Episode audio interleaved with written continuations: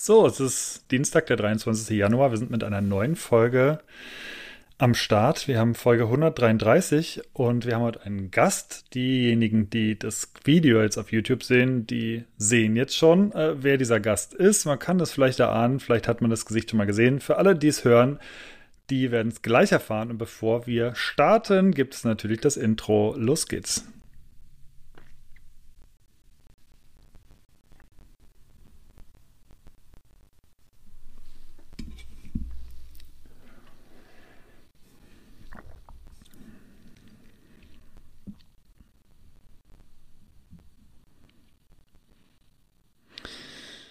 Ja, und damit nochmal herzlich willkommen zu Folge 133 vom MTB News Podcast Pokal oder Spital. Und bevor wir unseren Gast vorstellen, Gast vorstellen, würde ich äh, ganz kurz mal das Wort übergeben an Moritz. Der ist wahrscheinlich in Mainz gerade. Hallo Moritz. Genau, heute bin ich zu Hause in Mainz. Hallo Hannes, äh, hallo Gast, noch unbekannt. ähm, ja, schön, dass wir uns äh, heute zusammenfinden. Ähm, Markus wieder schmerzlich vermisst. Ich glaube, da müssen wir bei Gelegenheit mal das Intro angehen. Vor zwei Wochen hatte ich ja mit, äh, mit dem schönen Gregor die Ehre, jetzt mhm. heute mit euch beiden. Ähm, ja, der ist ein, ist ein Update fällig. Markus ja nur noch, ähm, nur noch hin und wieder dabei, aber wird auch demnächst wieder kommen. Aber heute haben wir auch wieder einen sehr, sehr adäquaten Ersatz besorgt. Genau, und das ist Stefan Sack alias Sacki, den kennt ihr wahrscheinlich als Sacki im Forum oder Sackmann im Forum ja eigentlich noch mhm. eher. Ähm, und ja, der kommentiert nicht nur im Forum, sondern er macht ganz viele wichtige Dinge und stellt lustige und spannende Produkte vor, äh, beziehungsweise her. Und ähm, ja, was er genau macht, wird er gleich selbst erzählen. Hallo Saki. Hi. Ja, vielen Dank für die Einladung. Äh, hat mich sehr gefreut, als ich da die Mail bekommen habe. Ähm, äh, zur Vorstellung von mir, ähm, ich will da gar nicht viel erzählen, ähm, bin vielleicht im einen oder anderen aus, aus dem Forum bekannt, ähm, bin der Gründer ähm, von BikeYoke, äh, eine Firma, die viele Teile fürs Fahrrad herstellt, äh, äh, unter anderem Sattelstützen, Vorbauten und so weiter. Und ja, mehr gibt es auch, glaube ich, gar nicht zu erzählen. Ja, ich hoffe, dass wir doch ein bisschen noch was erzählen können gleich, wie das rund um Bikejoke und sonstige, ja. äh, sonstige Sachen angeht. Wir haben ein paar Themen heute vorbereitet, wir haben ein paar Fragen und ähm, ich würde sagen, wir starten einfach mal direkt rein in die Fragen. Und äh, zwar, halt. wir haben uns, ja, bitte Bevor Moritz, ja, ja. Fragen ja. loslegen. Ja. Saki jetzt gerade in der Hand. Äh, in, in hm. bester Pokal- oder Spitaltradition. ja, ja, klar. Ein, äh, da lasse ich mich nicht lumpen. ein XXL-Humpen am Start. nee. also, so ein, so ein kleines Wässerchen. Ich weiß nicht, Hannes, hast du ein Getränk, aber hier, ich Saki. tatsächlich. Auf jeden Fall schon mal Kudos in den Süden für, äh, für das Bier am Mittag. Ja. Sehr gut. Ja, genau. Äh, das mit dem Bier, das machen wir meistens oder machen wir jetzt schon eine ganze Weile eigentlich offiziell nicht mehr, weil wir festgestellt haben, dass es gar nicht so cool ist, Dienstag um 14 Uhr Bier zu trinken und äh, dann noch, ja, geht wahrscheinlich schon, aber ich glaube, das ist wahrscheinlich so, äh, das ist von Bundesland zu Bundesland äh, anders integriert. Ja, ist vielleicht bei mir noch eine andere Sache. Ich muss nicht ja. beim Arbeitgeber vorstellig werden um 15 Uhr oder so. Ja, das, äh, das stimmt. Äh, okay, das müssen wir heute auch nicht, müssen wir auch sagen. Wir arbeiten von zu Hause. von daher alles, alles gut. Ähm, genau, ja, weg vom Bier hin zu dir. das mit einem Reim einzuleiten. Ähm, wir haben so, wir haben uns Gedanken gemacht, was wir dich heute fragen und haben das Ganze so in so verschiedene Parts aufgeteilt. Und ähm, wir hatten Anfang des Jahres machen wir ja Grund, machen wir jedes Jahr eigentlich so eine große Prognosengeschichte, wo wir uns selber fragen, wohin geht es dieses Jahr, was passiert dieses Jahr, so im Mountainbike-Bereich, generell im Fahrradbereich, in der sogenannten Industrie. Jetzt haben wir mit dir jemanden, der in dieser sogenannten Industrie genau mittendrin steckt, nämlich quasi auf der anderen Seite, du als, äh, als Gründer von Bike Yoke. Und da würden wir einfach mit einer ganz schlichten, kurzen, aber wahrscheinlich relativ könnte umfangreichen Frage werden. Und zwar, Saki, was geht gerade mit der Bike-Industrie Anfang 2024? Wie ist der Stand? Was, was ist gerade los aus ähm, deiner Sicht? Ich glaube, der Stand 2024 ähm, ist definitiv anders als in den letzten beiden Jahren. Ähm, vor allem als im letzten Jahr. Ähm, ich glaube, es hat sich vieles ein bisschen entspannt Ähm, auch wenn wir jetzt nicht wieder auf einem normalen Level sind wie, wie vor dem Boom und vor dem Crash quasi, aber ich glaube, es geht wieder so ein bisschen mehr in geregelte Bahnen. Ähm, weil es halt doch, ich glaube, in den letzten zwei Jahren ziemlich chaotisch war. Also eigentlich war es in den letzten vier Jahren, würde ich sagen, chaotisch. Also Mitte 2020 fing ja an ähm, mit dem ganzen Boom. Dann kamen eineinhalb Jahre später schon die ersten Anzeichen für den Crash. Also Anzeichen, wenn man nicht die Vorzeichen schon nimmt, äh, die Anzeichen für den Crash, die kamen dann irgendwie, glaube ich, so Ende 21, Anfang 22. Und dann war natürlich komplett Panik. Also ab Mitte 22 bis das komplette Jahr 23 war, glaube ich, bei jedem in der Bike-Branche oder der quasi in der Bike-Branche arbeitet, ähm, irgendwie Panik angesagt. Und ähm, ja, glaube ich. Das Und was so würdest du, was würdest du sagen, so auf einer Skala von 1 bis 10? 1 ist, äh, ist furchtbar katastrophal, 10 ist blendend, fantastisch, könnte nicht besser sein. Wie ist so deiner Wahrnehmung nach gerade die Stimmung in der, in der Branche?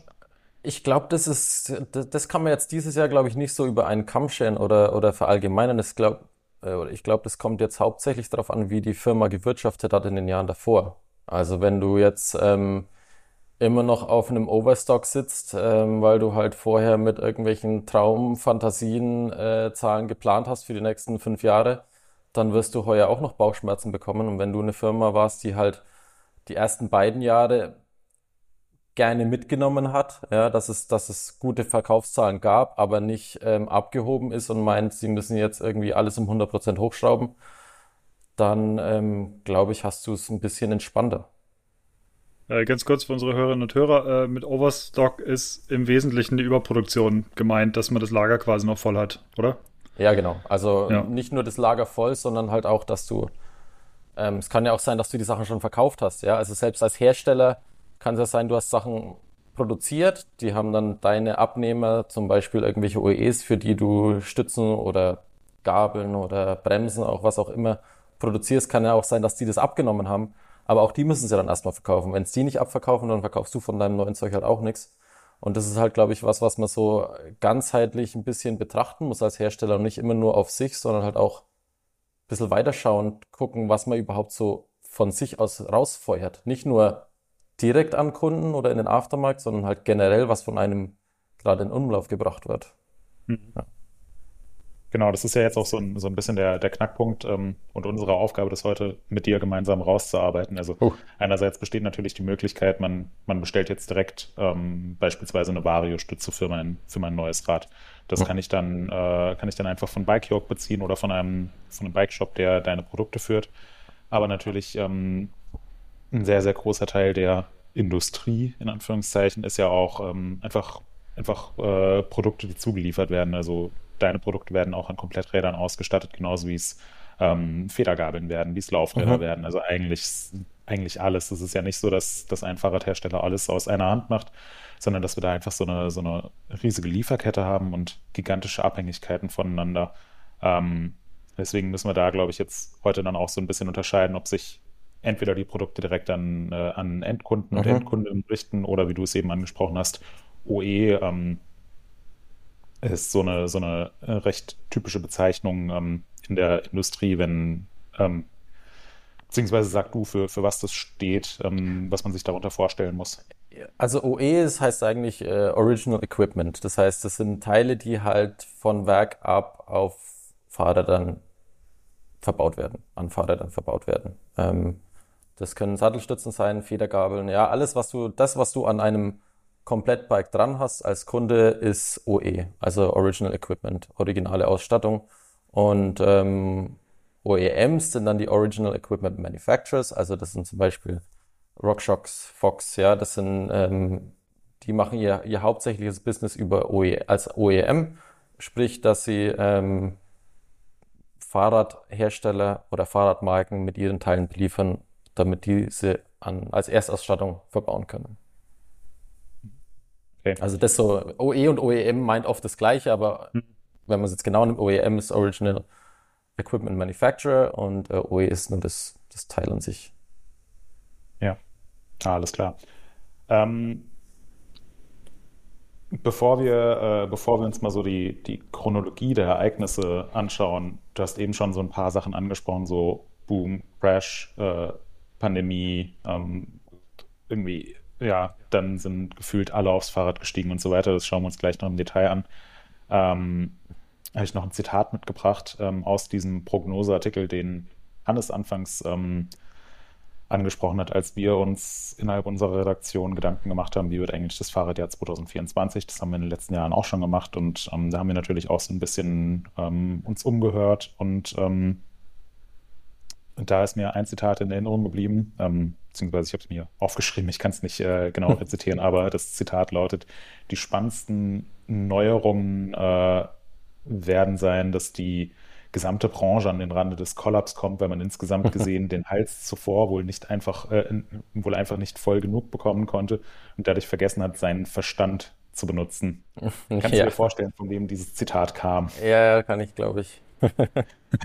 ja, ich meine, ähm, willst du was hören dazu zu dem Zitat jetzt? Oder, oder, ja, oder? ja, sehr gerne. Was, was hast du dir dabei gedacht und würdest du es jetzt einen Monat später noch so unterschreiben? Ähm, naja, also das mit dem, ich weiß jetzt nicht mehr, ob ich es jetzt auf dieses Jahr bezogen hatte oder ob ich es darauf bezogen hatte, dass das eigentlich eine Prognose gewesen wäre für die Jahre vorher. Ähm, ja. Weil ich, ich hatte gemeint, äh, ihr habt mich dieses Jahr nach der Prognose für 24 gefragt, habe ich gemeint, dieses Jahr wird es, glaube ich, nicht ganz so einfach. Wenn ihr mich das vor zwei oder drei Jahren gefragt hättet, dann wäre die, wäre die Prognose irgendwie eindeutiger gewesen. Und das waren, das, das Zitat spielte quasi auf die Jahre 22 oder 23 ab.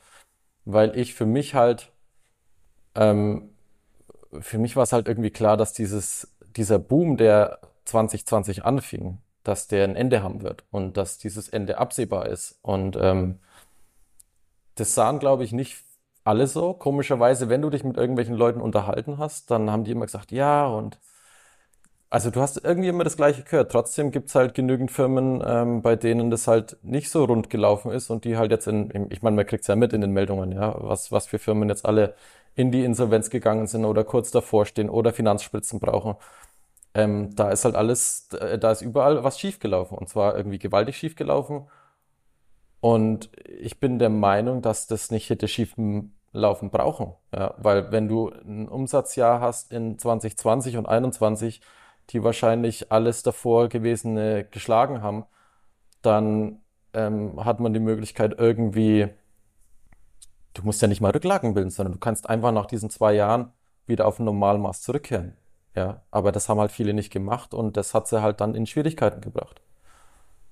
Meine, das ist, das ist das, was ich ähm, von mir aus sagen kann, was, ähm, was ich mitbekommen habe von anderen, wie, ähm, wie wir es mitbekommen haben, in, in dem uns Forecasts gegeben werden von Zahlen, wo ich gesagt habe, sag mal, seid ihr euch eigentlich gerade bewusst, was ihr da bei uns bestellt für zwei Jahre im Voraus?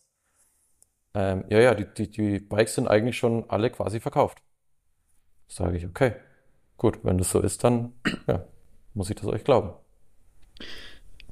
Vielleicht ist das jetzt ein guter Punkt ähm, oder eine gute Vorlage, zu dem zu kommen, was ähm, Moritz vorhin angesprochen hatte, und zwar die Chronologie der Ereignisse. Wie gesagt, ja. es kam ja, es kamen ja sehr viele verschiedene Faktoren zusammen. Äh, vielleicht auch nochmal aus deiner Wahrnehmung. Also wir haben in den letzten fünf Jahren gab es sehr, sehr unterschiedliche Ausgangspositionen. Sprich, ähm, ja, mit Covid ging es wahrscheinlich los, würde ich sagen, was diese ganzen wirklichen Krisen anging. Ähm, dann ein wichtiger Punkt, schätze ich, war auch einfach diese, die Evergreen-Geschichte mit dem Suezkanal, das kam irgendwie dazu.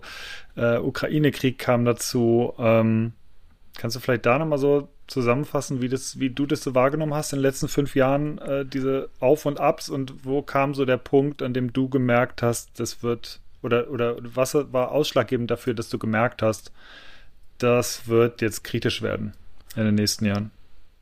Also, wenn man jetzt chronologisch anfängt mit der ganzen Misere, die jetzt passiert ist, ähm, klar, Auslöser würde ich jetzt sagen, war klar die, die Corona-Krise, ja, Covid-Krise, Covid-Pandemie.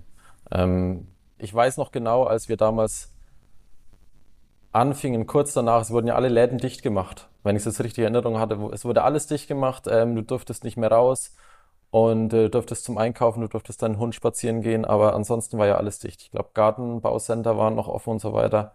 Und ähm, Service, wobei die, äh, sein Rad konnte, durfte man servicen lassen, glaube ich. Also die genau. Werkstätten waren zu, aber surfen lassen, durft, servicen lassen durftest die, du. Äh, die, die, Läden waren zu, aber die Werkstätten ja, genau waren so. Hm.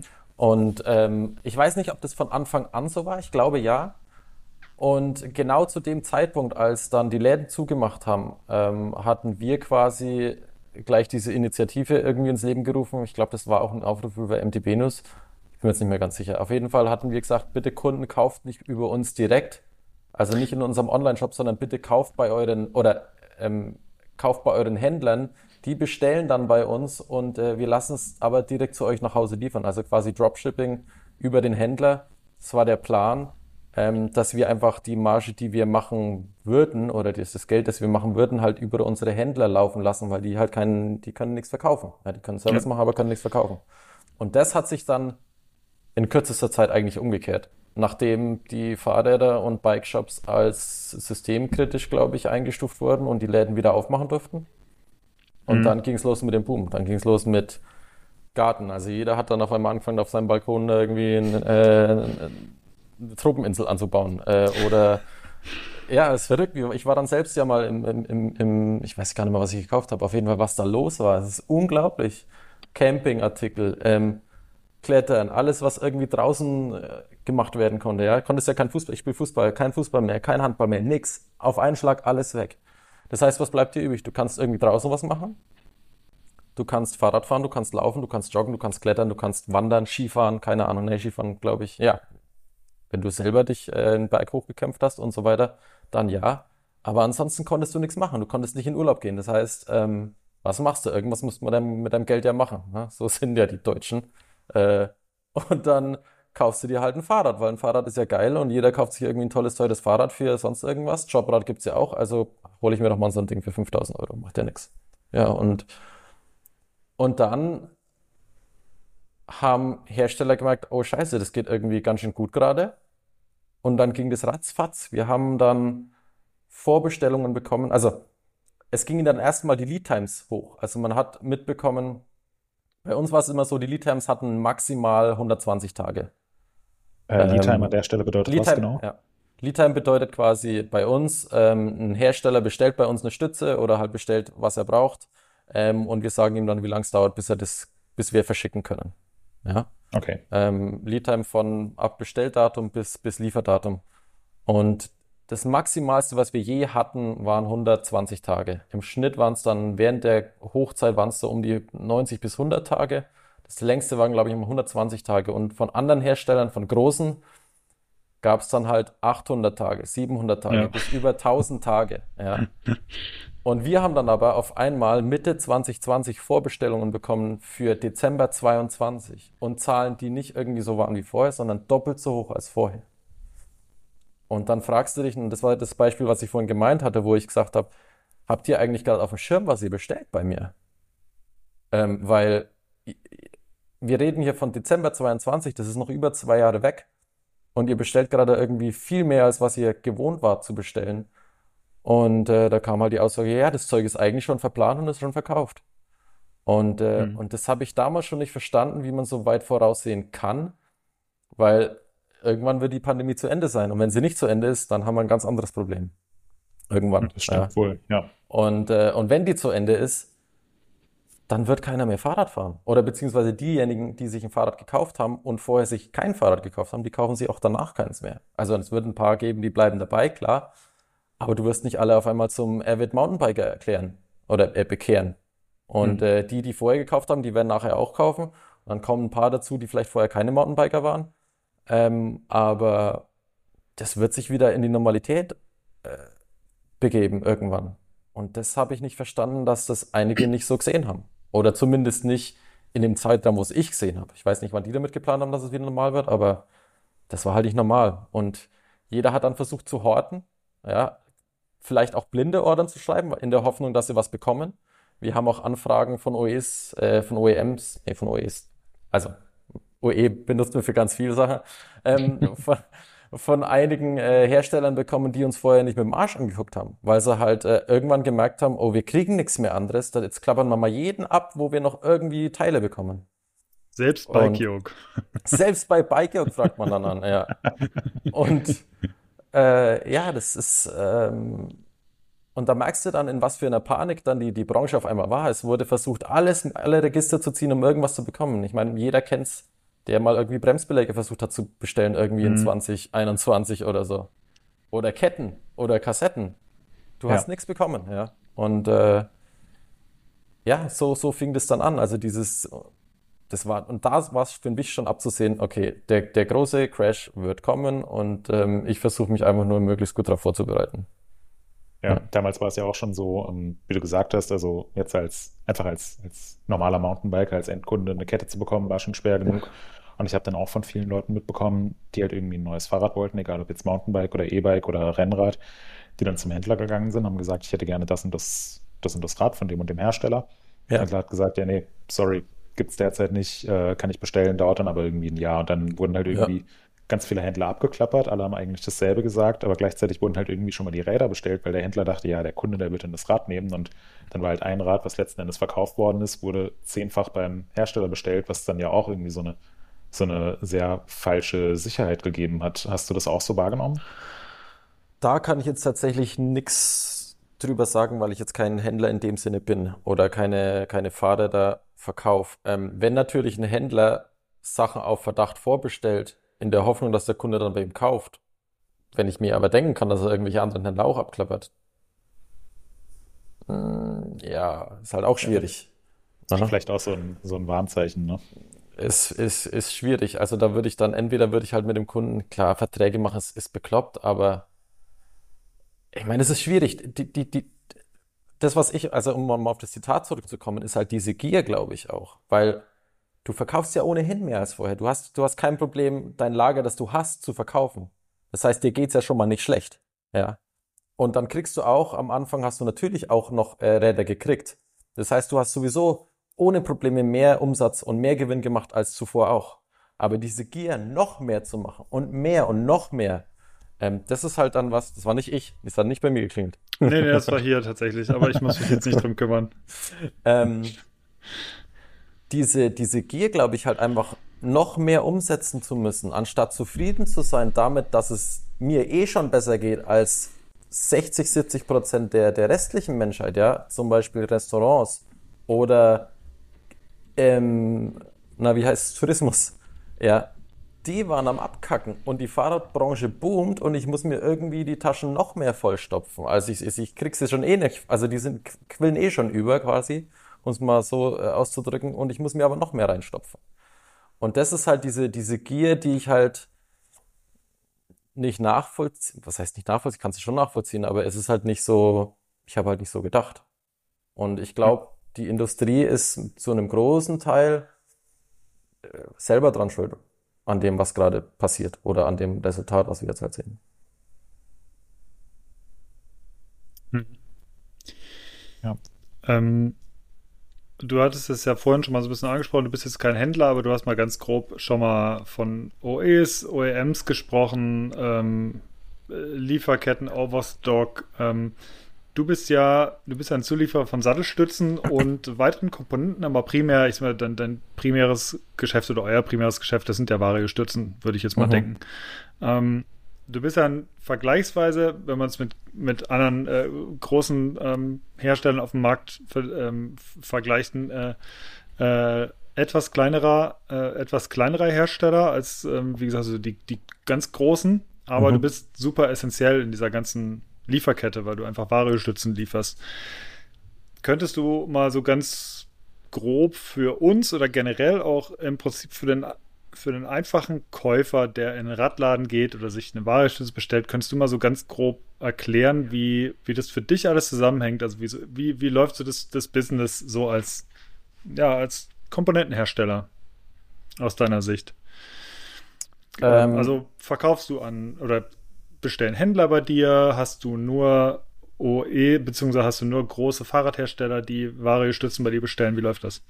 Also ich glaube, wir machen es nicht viel anders als als andere Marken auch, wir vertreiben äh, unsere Ware über, über ganz normales Händlernetzwerk. Sprich, mhm. wir haben in den wichtigen Hauptmärkten haben wir Distributeure sitzen. Entschuldigung. Ähm, die dann wiederum in ihrem Land oder ihrem, in ihrem Gebiet halt die Ware an die Händler verkaufen. Sprich, ähm, zum Beispiel BTI in den USA, die kaufen bei uns äh, ein, wir liefern die Sattelstützen an die und äh, die verkaufen dann die Ware an ihre Händler und die Händler natürlich dann wiederum an die Kunden. Ähm, nichts anderes mache ich jetzt zum Beispiel, machen wir für Deutschland. Also Bikeyoke ist, äh, wir haben die, die, den Vertrieb für Deutschland quasi gleichzeitig selber in der Hand, ähm, verteilen dann quasi unsererseits die, die Ware an Händler in Deutschland und haben dann aber noch ähm, unseren eigenen Webshop. Das heißt, das, mhm. da sind wir vielleicht ein bisschen anders als andere, dass wir direkt auch noch an Endkunden verkaufen.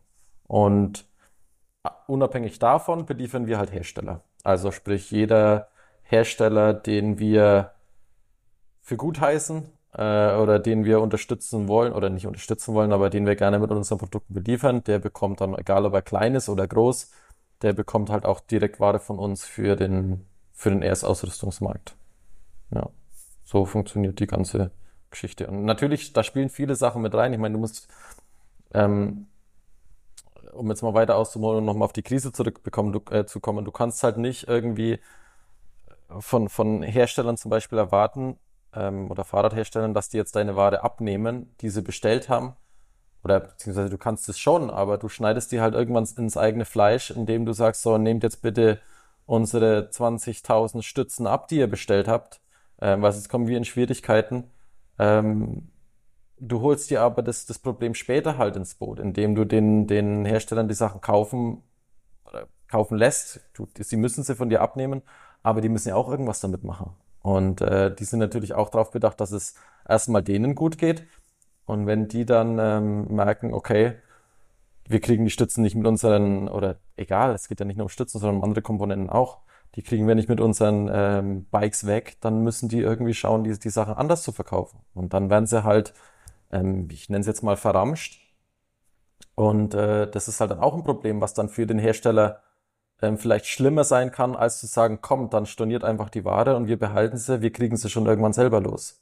Ja, du holst dir halt dann das Problem so ins Boot, dass du halt ähm, die Sachen nicht mehr selber verkaufst, sondern die werden halt irgendwo anders viel billiger angeboten, als sie normalerweise angeboten werden dürften oder könnten, weil Ware, die an den OE geliefert wird, entspricht nicht immer der Ware, die du halt im Aftermarket kaufen kannst. Sei es Verpackung oder sei es ähm, Zubehörumfang oder sonstiges. Ja, und dann vermischst du natürlich Aftermarket-Ware mit, ähm, äh, mit Nachrüstma äh, mit, mit OE-Ware und das kann halt auch ein Problem sein.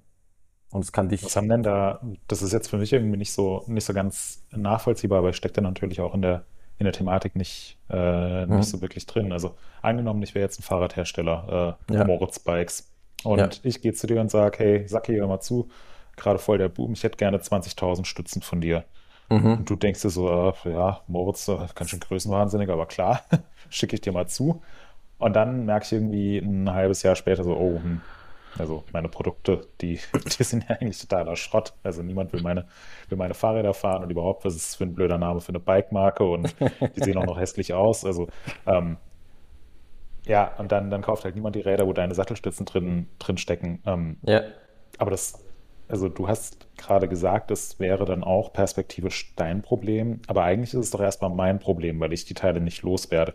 Könnte ich dann trotzdem mit den Stützen was machen? Also könnte ich die dann als ähm, oder würde ich die dann perspektivisch einfach als OE-Ware verkaufen? Also dass ich dann eine Bike-Yoke-Stütze irgendwie für einen, für einen halben Preis irgendwo verkaufe oder würde ich die an Shops verkaufen oder wie läuft das? Ich kann es ich kann's ja nicht, kann's dir nicht wirklich verbieten. Also wenn du Ware hast, du hast sie von uns gekauft, ich kann dir jetzt nicht irgendwie auferlegen äh, oder dir verbieten, dass du das machst. Oder vielleicht könnte ich das, ich weiß es nicht, aber ähm, würde ich nicht machen. Die Frage ist aber halt eher, hätte ich dir überhaupt die 20.000 Stützen zugeschickt? Weil das hätte ich nämlich nicht gemacht. Und das ist das liegt halt in meiner Aufgabe zu gucken, was passiert denn in der, in der Zukunft. Ja, wenn ich jetzt eine Marke habe, die irgendwie neu ist und meint, sie muss irgendwie ich nenne jetzt keine Marke, aber die vor äh, eineinhalb Jahren irgendwie neu auf den Markt drängen wollte mit äh, super tollen Enduro-Bikes. Ähm, und es hat halt nicht so geklappt oder wird halt von der von der von der Community nicht so aufgenommen, als dass sie jetzt irgendwie die neue Supermarke wären und eine Boutique-Brand äh, hier aufmachen können aus dem Nichts, ähm, dann dann gucke ich mir das schon vorher an. Also ich gucke schon an, wer bei uns nachfragt. Wir haben auch äh, Herstellern abgesagt, haben gesagt, nee, wir verkaufen euch keine Stützen. weil, weil ich halt mit dem Modell, wie sie ähm, sich vermarkten oder wie sie sich darstellen, einfach nicht ähm, zu dem passen, wofür wir stehen. Und äh, wo, wir stehen halt hauptsächlich dafür irgendwie, dass jeder darf irgendwie was machen, wenn er halt irgendwie dahinter steht, was er tut. Oder wenn er halt was auf dem Kasten hat oder wenn er, ähm, wenn wir halt merken, okay, es ist, es ist Eigeninitiative und Innovation und ähm, der Antrieb dabei, was Cooles zu machen, nicht was, was es halt schon hunderttausend Mal gibt irgendwie, dann ist es eine Marke, die, finde ich, unterstützenswert. Und die dürfen dann auch Sachen von uns, oder dürfen, aber die beliefern wir dann auch gerne. Aber wenn du jetzt kommst mit einer neuen Marke und ich sag dann, pass auf, du, oder du sagst zu mir, du brauchst 20.000 Stützen, dann gucke ich mir das schon mal genau an. Was planst du denn? Und ähm, äh, also so einfach, zu, also mal ganz davon abgesehen, dass wir jetzt nicht einfach so 20.000 Stützen aus dem Ärmel schütteln können, ähm, zusätzlich zu dem anderen, was wir produzieren. Aber ich gucke mir schon an, was du bestellen würdest und was dein Plan ist. Also ich will jetzt keinen Businessplan von dir, aber ich kann schon mir irgendwie denken, wird es was oder wird es nix. Und dann ist die Frage quasi, bekommst du das erstmal, was du von mir bestellst? Und dann ist die andere Frage, du kriegst ja nicht alles auf einmal. Ähm, also wir haben, und die meisten unserer Partner ähm, bekommen monatsweise Lieferungen. Ja, und wenn die dann absehen, okay, so pass auf, nach drei Monaten oder vier Monaten merken sie, ja, das, was wir zu bestellen haben, irgendwie wird es, wird es zu viel und wir brauchen gar nicht so viel, dann reduzieren die halt die Bestellungen oder stornieren Bestellungen oder schieben sie nach hinten oder irgendwas wird damit gemacht. Also die lassen es ja nicht so weiterlaufen im Idealfall. Ist aber auch teilweise passiert. Also, dass die, die waren so busy mit dem ganzen Zeug und alles dann ist irgendwie zusammengefallen und alles, was sie bestellt haben, die haben das gar nicht mehr geblickt, ja und haben dann vergessen, Sachen zu stornieren oder zu schieben. Aber wir haben eigentlich nie oder wir haben immer zu unseren Partnern gesagt, pass auf, wenn ihr irgendwas nicht braucht, sobald ihr merkt, ihr habt zu viel bestellt, sagt Bescheid. Und wenn irgendwie eine Lieferung fertig ist und die liegt hier und ist versandbereit und ihr sagt, ihr braucht sie nicht, dann sagen wir, alles klar, wir behalten sie, wir bekommen sie los. Wir haben einen Aftermarkt, der ist, der ist stark genug. Ähm, wir haben andere OEs, die brauchen auch immer wieder Stützen. Wir haben Distributeure, die brauchen Stützen. Dann wird das Zeug umverpackt in, als Aftermarket-Ware. Ähm, bei uns ist es ja kein, kein anderes Produkt. Ja, alles ist, ob, ob OE oder Aftermarket ist gleich. Es gibt bei manchen Herstellern Unterschiede. Also das ist nicht das große Problem für uns. Aber ähm, es muss halt eine offene Kommunikation dastehen. Und ähm, wenn die nicht da ist, sprich, die vergessen das zu kommunizieren, dass sie was nicht brauchen, dann kommt es halt zu diesem Crash oder Clash und das ist, was wir halt sehen. Und ähm, ja. Und dann das heißt, sind sie auch, ähm, das heißt, dann nimmst du auch große Unterschiede zwischen den Herstellern wahr, was, was einfach so die, die Offenheit in der Kommunikation angeht. Beziehungsweise würde sich auch vieles wahrscheinlich von vornherein vermeiden lassen. Ich, ich glaube nicht offen, das, das kann ich jetzt keinem unterstellen oder so, dass es nicht offen ist, aber ich glaube, viele waren halt ähm, überfordert mit dem, was passiert ist. Weil, mhm. ich meine, ich bin, ich bin Hersteller von Sattelstützen. Das heißt, wir haben nicht so viele Produkte, die wir an OEs liefern. Ja. Aber als, ähm, als Bike-Hersteller, du musst, du musst Schaltwerke kaufen, du musst Schaltungen kaufen, du musst Bremsen kaufen, du musst Lenker kaufen. Also du hast ja viel mehr Teile, die du dir irgendwie herbesorgen musst. Und ähm, ich meine, man muss sich nur mal angucken, womit dann Bikes auf einmal gespeckt wurden. Also mit was die auf einmal kamen, wo du vorher gedacht hast, hä? Was macht denn das jetzt auf dem Fahrrad drauf? Wieso ja. sind diese Sättel jetzt da drauf? Die waren garantiert nicht ja. so in der Herstellerbeschreibung Oder drin. warum, warum findest du jetzt alles mit Formula oder Ölens auf einmal? Ja, weil die halt vorher keinen, den hat halt niemand, jemand irgendwie interessiert. Ja, aber plötzlich waren sie gut genug. Also das heißt gut genug. Ähm, ich bin schon immer Formula-Fan. Ich bin früher äh, Ölens gefahren, da hat es noch nichts mit Mountainbikes zu tun gehabt. Äh, gehabt aber ähm, das war nicht so die, die erste Wahl, wenn es um, um Specs ging bei hochpreisigen oder irgendwie Individualaufbauten von, nicht Individualaufbauten, aber von, ja, es gab ja dann immer diese Sondereditionen, hier Ölins Special Edition, hier Formula P äh, Purple Edition oder sonst irgendwas. Und ähm, wie sind wir jetzt eigentlich da drauf gekommen? Ähm, äh, wir sind eigentlich so diese Lieferketten, ähm, also wir ja. grundsätzlich dahin gekommen sind, genau, ja. Also, Aber, das, also das heißt, äh, ganz, ganz kurz nochmal da eine Nachfrage. Ähm, das heißt, im Endeffekt ist es dann so, ich sag mal, solange ihr die Ware oder solange ihr die Ware jetzt zum Beispiel verpackt habt oder so, dass ihr sie weiterverkaufen könnt, ist es je nach Hersteller, wenn die Kommunikation passt, dann ist es okay. Äh, problematisch wird es wahrscheinlich, wenn die Hersteller äh, oder wenn, wenn die, wenn die Dinger alle verbaut sind in den Rädern schon und dann kriegt man die Räder nicht los. Da an dem Punkt seid ihr wahrscheinlich dann auch raus. Kann Ähm, da, ja gut, da, da können wir dann nichts machen. Also wir Ja, haben ja, zum klar. Beispiel auch, wir haben zum Beispiel auch Stützen zurückgekauft. Also es hat ein Ja. Hersteller hat es tatsächlich nicht, nicht gerafft, äh, hat es irgendwie vergessen, dass er bei uns stornieren kann oder sonstiges. Und da haben wir auch tatsächlich Stützen zurückgekauft. Und das war ein fünfstelliger, nee, ein sechsstelliger Betrag. Also Mhm. nicht wenig Geld, aber wir haben gesagt, komm, ey, wir sind jetzt so lange Jahre Partner. Ähm, und dann nehmen wir jetzt einfach Stützen zurück. Ja, ihr habt sie jetzt schon gekauft, wir kaufen sie eins zu eins zurück und dann ist die, und dann ist euch geholfen und uns ist äh, kein Riesenschaden entstanden. Ja. Ähm, Ich stelle mir das, aber was du schon gesagt hast, ich stelle mir das als Produktmanager, gerade wenn so eine Krise ist, wahnsinnig schwierig vor. Genau aus Ja, dem klar. Grund, wie du es gesagt hast.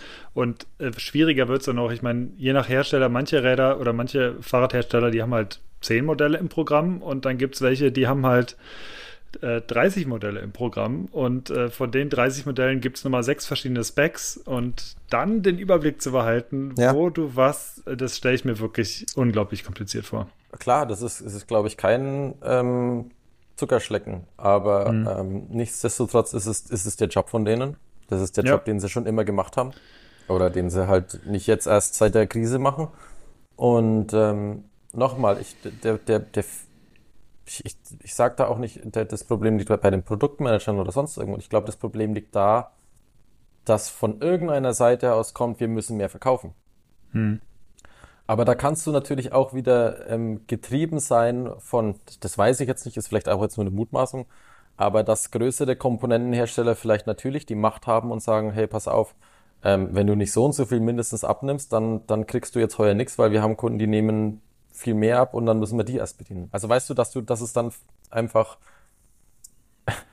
bei der, in der Corona-Krise gab es die Triage, ja, und so gibt es halt auch in der Fahrradbranche vielleicht, dass jemand sagt, du pass auf, ähm, der ist uns jetzt wichtiger, der Kunde, als der, also kriegt der jetzt halt, der braucht jetzt gerade mal 15.000 äh, Federgabeln oder Sattelstützen, dann bedienen wir den erstmal ähm, und die anderen lassen wir mal hinten abfallen. Also diese Gleichbehandlung oder diese Wertschätzung vielleicht von, von Kunden, die du über Jahre hattest, ähm, dass du halt sagst, pass auf, wir können dir nicht so viel geben, leider. Ähm, wir müssen schauen, dass alle unsere Kunden, mit denen wir seit Jahren zusammenarbeiten, was bekommen. Ähm, da müssen die Produktmanager vielleicht auch drauf geguckt oder da, da mussten sie auch drauf achten, ja, dass sie vielleicht von der, von der Seite, wo sie das Zeug einkaufen, Bedingungen be auferlegt bekommen haben, zu sagen, pass auf, ihr müsst so viel abnehmen. Also bei uns war es nicht so, weil wir gesagt haben, so, wir können euch nicht mehr geben als das, weil die haben auch noch bestellt. Also wir haben da nicht gesagt, ähm, jeder bekommt das, was er will, oder einer bekommt das, was er will, und der andere kriegt dafür gar nichts. So haben wir nicht gehandhabt. Aber ich könnte mir vorstellen, dass das woanders halt anders war, dass die gesagt haben, so, pass auf, ihr müsst, entweder müsst ihr zum Beispiel das noch dazu nehmen, oder ihr müsst noch das und das nehmen, oder ihr müsst so und so viel mindestens nehmen, ansonsten kriegt das gar nicht. Keine Ahnung, weiß ich nicht. Aber in jedem Falle ist es so, ähm, dass, glaube ich, diese, diese Gier halt dazu geführt hat, dass das alles so explodiert ist. Ja. Und Ja. das, was du vorhin meintest, dass, ähm, ähm, dass Kunden da die Händler abgeklappert haben, das kannst du ja genauso wie äh, zwei, drei Ebenen weiter oben sehen. Es könnte theoretisch, ich weiß nicht, ob es stimmt, aber es könnte auch sein, dass Produktmanager hier irgendwie bei dem Bremsen angefragt haben, bei dem Bremsen angefragt haben und dann geguckt haben, wer kann es denn eher liefern. Haben dann vielleicht Ja. mal irgendwie beide Orders platziert und haben dann während der, es gibt ja bestimmte Klauseln, in der du canceln kannst, haben es dann vielleicht wieder gecancelt, aber der Hersteller hat dann nicht mehr die Zeit bei seinen Suppliern, weil der muss ja das Rohmaterial für Bremsen, ja, Schmiedeteile, sonst irgendwas bestellen. Der hat dann vielleicht auch wieder das Problem gehabt und konnte es nicht mehr canceln. Also eins führt halt zum anderen und ähm, das halt irgendwie so vorherzusehen und mit gesundem Verstand, das ist das, was ich, was ich in meinem Zitat da, glaube ich, auch gesagt habe, zu wirtschaften und sagen, hey, uns geht's bestimmt nicht schlecht. Also es gibt Leute, die sind viel schlimmer dran als die Fahrradbranche gerade in 2021. Ähm, lasst uns doch mal zufrieden sein mit dem, was wir haben, plus vielleicht noch ein bisschen mehr und dann ist gut. Ja, Mhm. aber es musste halt mehr und mehr und mehr und das hast du ja mitgekriegt. Ja, Das ja, fand ich klar, halt das- schade. Ja, ja, definitiv. Ähm, jetzt äh, hat ja aber vor ähm, drei Wochen ungefähr schon das Jahr 2024 angefangen. Also Mhm. auch irgendwie krass, dass, ich weiß nicht, wie es euch geht, aber wenn ich jetzt so zurück überlege, wir unterhalten uns die ganze Zeit über 2020 und Beginn der Corona-Pandemie Ja, und ja. Und das ist wie kann mich gestern. auch ganz genau, Ja. äh, ganz Ja. genau daran erinnern, wie es da so in den ersten Tagen, Wochen war. Darf man noch Mountainbiken gehen? Wie viel Abstand müssen wir jetzt im Uphill Ja, arbeit, äh, ja, so. Das Es waren ja so, so Fragen, wo man eigentlich damals schon wusste, das ist jetzt total absurd, aber es ist die Situation, in der wir stecken. Ja. Aber für mich ist es jetzt gerade auch krass, äh, weil sich das alles noch sehr, sehr nah anfühlt und es Mhm. ist einfach vier Jahre her. Ähm, Stoffmasken wurden genäht, ich erinnere Ja. mich noch, ganz am Anfang. in den, in den vier Jahren ist ja jetzt aber einiges passiert und auch dein Zitat, ähm, was ich da anfangs ähm, erwähnt habe, das hat sich ja primär auf 2022 und 2023 bezogen. Inzwischen sieht die Situation zumindest für dich ein bisschen anders aus. Bei uns, beziehungsweise bei unseren Leserinnen und Lesern, kommt es dann natürlich mit einer, mit einer Verzögerung rüber. Da liest man jetzt gerade eher so ähm, hier Fahrrad.de pleite und das ganze Benko-Imperium ist eingestürzt und so weiter, was ja eigentlich auch nochmal eine, eine komplett andere Geschichte ist, die jetzt aber auch nicht gerade zu einer positiven Stimmung in der, in der Branche beiträgt. Aber du hast, ähm, du hast gesagt, jetzt so langsam entspannt sich, entspannt sich die Situation. Ähm, kannst du das vielleicht noch ein bisschen weiter ausführen? Also wo, wo befindet sich die, die Fahrradindustrie gerade? Also so dieses, dieses ganz krasse Auf bestimmt nicht mehr. Dieser super steile Downhill eventuell aber auch nicht mehr. Den haben wir jetzt hinter uns gelassen. Also sind wir jetzt gerade im Tal Hoffentlich kommen noch ganz viele der, davon. Oder steht der nächste Uphill bevor, äh, bevor oder ähm, also als Uphill äh, positiv konnotiert. Eigentlich fahren wir ja lieber alle bergab. Es steht der nächste geile Downhill bevor. Ja, genau. Ähm, ja, also ich denke, es sind viele wieder in der, in der Phase, wo, oder wir merken es halt, dass wieder Bestellungen reinkommen von OEs. Ja, das war in 2023 und 2022 fing es schon an. Es wurde, um jetzt nicht zu übertreiben, aber es wurde fast alles storniert. Und äh, alles, was vorgekastet wurde, wurde, wurde mehr oder weniger fast storniert. Und ähm, jetzt kommen so langsam wieder kleine Bestellungen rein. Und ähm, da merkt man eben, dass äh, es, glaube ich, also man merkt auf jeden Fall, dass sie nicht mehr so weit forecasten. Man merkt, dass sie vorsichtiger geworden sind. Also ich hoffe, dass einfach jeder daraus gelernt hat aus der ganzen Geschichte. Ähm, auf Sicht fahren ein bisschen. Aber man sieht eben schon, wir merken es auch bei Händlern, dass die jetzt wieder ein bisschen mehr bestellen, ja, dass sie ähm, regelmäßiger wieder anfragen, was kommt denn Neues und so weiter, wo es halt letztes Jahr und, und vorletztes Jahr nicht so war. Und das zeigt halt mir schon, dass es, äh, dass es wieder in die richtige Richtung geht, auf jeden Fall. Wir sind noch weit davon entfernt. Also ich glaube, 24 wird noch. Ich glaube nicht, dass wir viele, viele Innovationen oder viele Neuigkeiten sehen werden, weil ich, ja, ein paar schon, weiß ich auch. Aber ähm, Welche denn? äh, nicht von uns, nicht von uns. Also von uns auch, aber nicht, die meine ich jetzt nicht. Ja, kannst, Ähm. auch, kannst auch gerne über andere Hersteller sprechen. Also das, Ja, Ich, ich glaube, dann äh, verkaufen wir da nichts mehr hin. ähm, nee, ich glaube, dass, ähm, dass es wieder in die richtige Richtung geht. Und das ist auf jeden Fall wichtig. Und ich hoffe halt nur, dass jeder irgendwie aus der ganzen Situation gelernt hat, dass man halt, ich, ich, äh, ich zitiere da immer gerne den, den Film Sieben, halt die sieben Todsünden. Und da gehört halt Gier dazu. Ich weiß nicht, wie oft ich Gier heute schon gesagt habe, aber das, ich, für mich fühlt es sich halt einfach so an, ja. Dass man die Taschen sich nicht voll genug stopfen kann. Und das ist, da ist halt, glaube ich, vieles in der heutigen Welt einfach krank. Und, und krank meine ich halt, es ist halt, ähm, es ist wirklich krank. Irgendwas stimmt nicht äh, in, in der Gesellschaft, dass halt vieles auf möglichst viel und immer mehr von allem halt äh, hinzielt. Und ähm, ich glaube, die, die Branche wird sich auch in der Richtung ein bisschen sortieren, dass diejenigen, die es schon immer gern gemacht haben und nicht, das, nicht nur des Geldes wegen, ich muss auch Geld verdienen, aber die Bikes und, und Komponenten machen, weil sie Bock drauf haben, weil es geil ist, die werden sich, glaube ich, auch halten. Aber es gibt viele, die sind in den ganzen, ähm, in, den, in die ganze Bike-Geschichte eingestiegen, weil sie gedacht haben, oh, sie können jetzt geil Geld abschöpfen. Mit möglichst wenig Aufwand. Ja. Und dann siehst du halt, ich will jetzt wirklich keine Fahrräder nennen, aber ich bin früher Motocross gefahren und Enduro gefahren. Und dann siehst du auf einmal Fahrräder von Marken, wo du denkst, ich würde mich nie auf sowas draufsetzen. Hm. Weil es halt einfach nicht dem entspricht, was ich früher an Motorrad gewohnt war von denen. Und jetzt würdest, würdest du was kaufen, ähm, wo ich sage, ähm, das, das, das, das taugt mir nicht. Oder das, das, das entspricht, das, das dürfte doch eigentlich gar nicht dem Anspruch entsprechen von der Marke, die für das steht, wofür du früher gefahren bist. Oder womit du früher gefahren bist. Also im, im, im Motorsport, wofür sie da standen. Und wenn du das dann ansiehst, was du im, im Mountainbikesport halt siehst oder im, im Angebot siehst. Und das finde ich teilweise halt irgendwie schade, weil halt das für mich irgendwie so ein Zeichen ist, dass halt irgendwie muss halt Geld gemacht werden, möglichst schnell ähm, und möglichst viel. Ich meine, guckt euch die ganzen E-Bikes an, die rausgekommen sind. An, anfangs, als es, als der E-Bike Anfang war, was das teilweise für Schrottkisten waren, ja. Ähm, nix durchdacht wegen Kabelführung, nix durchdacht wegen Lagerung, nix durchdacht wegen Kettenzug oder sonst irgendwas. Ähm, aber es musste, jeder musste möglichst schnell halt ein E-Bike äh, im Portfolio haben, weil sonst wirst du abgehängt. Und natürlich ist es auch so, dass du nicht immer gleich das perfekte Produkt auf den Markt kommen kannst. Ich meine, ein, ein Auto äh, von 1920 war auch kein Audi A8, ja. Äh, und es hat auch seine Probleme gehabt am Anfang, aber es gibt halt bestimmte Sachen, die kann man vorhersehen, gerade mit dem Stand der Technik von heute. Hast du viele Erfahrungen, wo du weißt, das solltest du jetzt vielleicht nicht unbedingt machen. Und ähm, aber ja, jetzt, jetzt sind wir bei einem Stand, wo wir sagen, okay, E-Bikes funktionieren jetzt wirklich auch gut. Ähm, es gibt immer noch welche, wo ich sage, ist katastrophal oder, oder wer hat sich das ausgedacht?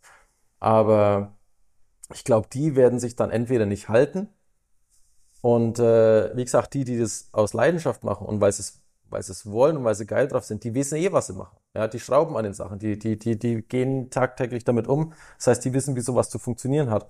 Und die werden, glaube ich, auf lange Frist auch erfolgreich sein und werden auf lange Frist auch äh, im Markt halt bleiben. Und mhm. das, was sich, das, was jetzt irgendwie schnell mal aus dem Boden gesprungen ist, ich glaube, das wird sich von alleine wieder erledigen. Im positiven Sinne für die, denen äh, ihre eigene Arbeit und die wissen, wie viel Arbeit sie reinstecken, ähm, da quasi äh, von weggenommen wurde. Hm. Oder, das ja. das finde ich, einen, find ich einen interessanten Punkt, weil eigentlich hätte ich jetzt gedacht, oder auch so das, was man in den letzten Jahren gehört hat, ist, dass es tendenziell für die, die Kleinen ähm, schwer wird. Also egal, ob jetzt die kleinen Händler oder die kleinen Komponentenhersteller oder die kleinen Bikefirmen. Ähm, du sagst jetzt aber eher, es wird für diejenigen schwer, die die das einfach nur als Geldquelle sehen und ohne Leidenschaft dahinter stehen. Das heißt, da äh, macht es dann eigentlich weniger einen Unterschied, ähm, wie groß das Unternehmen ist, deiner Meinung nach, sondern ja. eher wie, wie nah man an der, an der Szene, an, der, an dem Mountainbikesport dran ist. Würdest du das so sagen? Das hat mit der Größe von dem Unternehmen überhaupt nichts zu tun, finde ich. Also du kannst, du kannst ein großes Unternehmen sein und trotzdem ähm, den Sport leben, ja, tagtäglich. Ähm, ich würde nicht, also es kommt nicht darauf an, ob groß oder klein. Ähm, vor allem glaube ich, die ganz Kleinen, die werden keine Probleme haben, weil es wird äh, ganz kleine Marken, die, die im Jahr, keine Ahnung, oder die ihre Rahmen selber machen. Ich nenne das vielleicht mhm. mal Ecto 5, ja. Äh, schweineteure Rahmen, aber die werden immer ihre Kunden haben, weil sie wissen, was sie machen und weil es Kunden gibt, die das einfach geil finden. Und es gibt Kunden, die sind dafür bereit, das auszugeben. Und wenn man weiß, was da für Geld, äh, für, nicht für Geld, für, für Einsatz und Arbeit dahinter steckt, dann kann man auch einschätzen, dass das, was man da ausgibt dafür, dass es das auch wert ist, ja. Ähm, also so kleine Firmen oder ob es die kleinen Stahlschmieden sind, die die Stahlrenner bauen oder Stahlmountainbikes. Ich glaube, die werden keine Probleme haben, weil die haben ihre Kunden und die werden sie immer wieder finden. Die brauchen auch nicht so viel Kunden, um zu überleben. Ja? Die sind auch vielleicht damit zufrieden, was sie machen. Aber es gibt halt diese, ich, ich spreche jetzt äh, spezifisch nur diese ähm, Marken an, die nur auf den Markt gekommen sind, um Geld zu machen. Und da gibt's, könnte ich einige nennen, ja, wo ich sage, was erzählt denn ihr eigentlich gerade für Müll? Welche? Ja, ne. ähm, ja, das nee, überlassen wir vielleicht es, lieber der, der das lassen wir lieber, das, das, das ja, lassen wir lieber. Ja. Aber, aber du hast, ich, ich glaube, die, die recht. im Forum unterwegs waren, die, die wissen ganz genau, welche Marke man da meint. Also gerade aber, eine Marke. Ja, okay. Ähm, ja, ich glaube, also du hast, du hast völlig, völlig recht, was das angeht mit, ähm, also mit, mit zwei Sachen. Einerseits mit den Stahlschmieden. Wir haben das letztens erst kürzlich da vielleicht auch an dieser Stelle mal darauf hingewiesen, auch wieder selber bei den Craftbike Days gemerkt, du hast genau diese Marken, die dort die dort vorhanden sind, wo du wirklich denkst, das ist, also die, keine Ahnung, der sitzt halt. geil, was die machen. Ja. Ja, der sitzt halt dann drei Wochen an einem Rahmen oder so, so an einem. Und das heißt, Ja. er verkauft, keine Ahnung, im Jahr halt zehn so und das funktioniert aber trotzdem irgendwie. Also, Ja, weil sie halt aber auch zufrieden sind mit dem, was Ja, sie machen. genau. Ja, weil sie halt, Ja. die, das ist ihr, das ist ihr, das ist ihre, nicht nur ihr Beruf, sondern das ist ihre Berufung halt, ne? Also Ja. die machen diese Rahmen halt, weil sie Bock drauf haben und weil sie genau wissen, was sie machen. Und, ähm, und ob die jetzt dann quasi, die wollen halt ihren Lebensunterhalt damit verdienen. Die Ja. müssen nicht reich werden, die müssen nicht, keine Ahnung, die wollen, die wollen, das ist ihre Arbeit und solange das läuft, ist es doch cool. Ja. Und das finde ich halt toll. Absolut, ja. Und, und bei dem anderen, was du gesagt hattest, da würde ich dir auch äh, uneingeschränkt recht geben, was die Größe der Firma angeht, ob die Leute radverrückt sind oder nicht. Also im Speziellen merke ich das zum Beispiel wieder, weil wir einfach da schon ein paar Mal waren, sowohl in den USA als auch in Deutschland. Äh, SRAM zum Beispiel, da findest du gar kaum einen, der nicht Mountainbike fährt. Ja. Und die sind auch alle unfassbar schnell. Also gerade in den USA, du hast so viel bekloppte Leute. Jeder kommt, fast jeder kommt mit dem Rad zur Arbeit. Es gibt jeden Tag einen Mittagsride, Ja. egal ob Produktmanager ähm, oder, oder keine Ahnung, Ingenieur.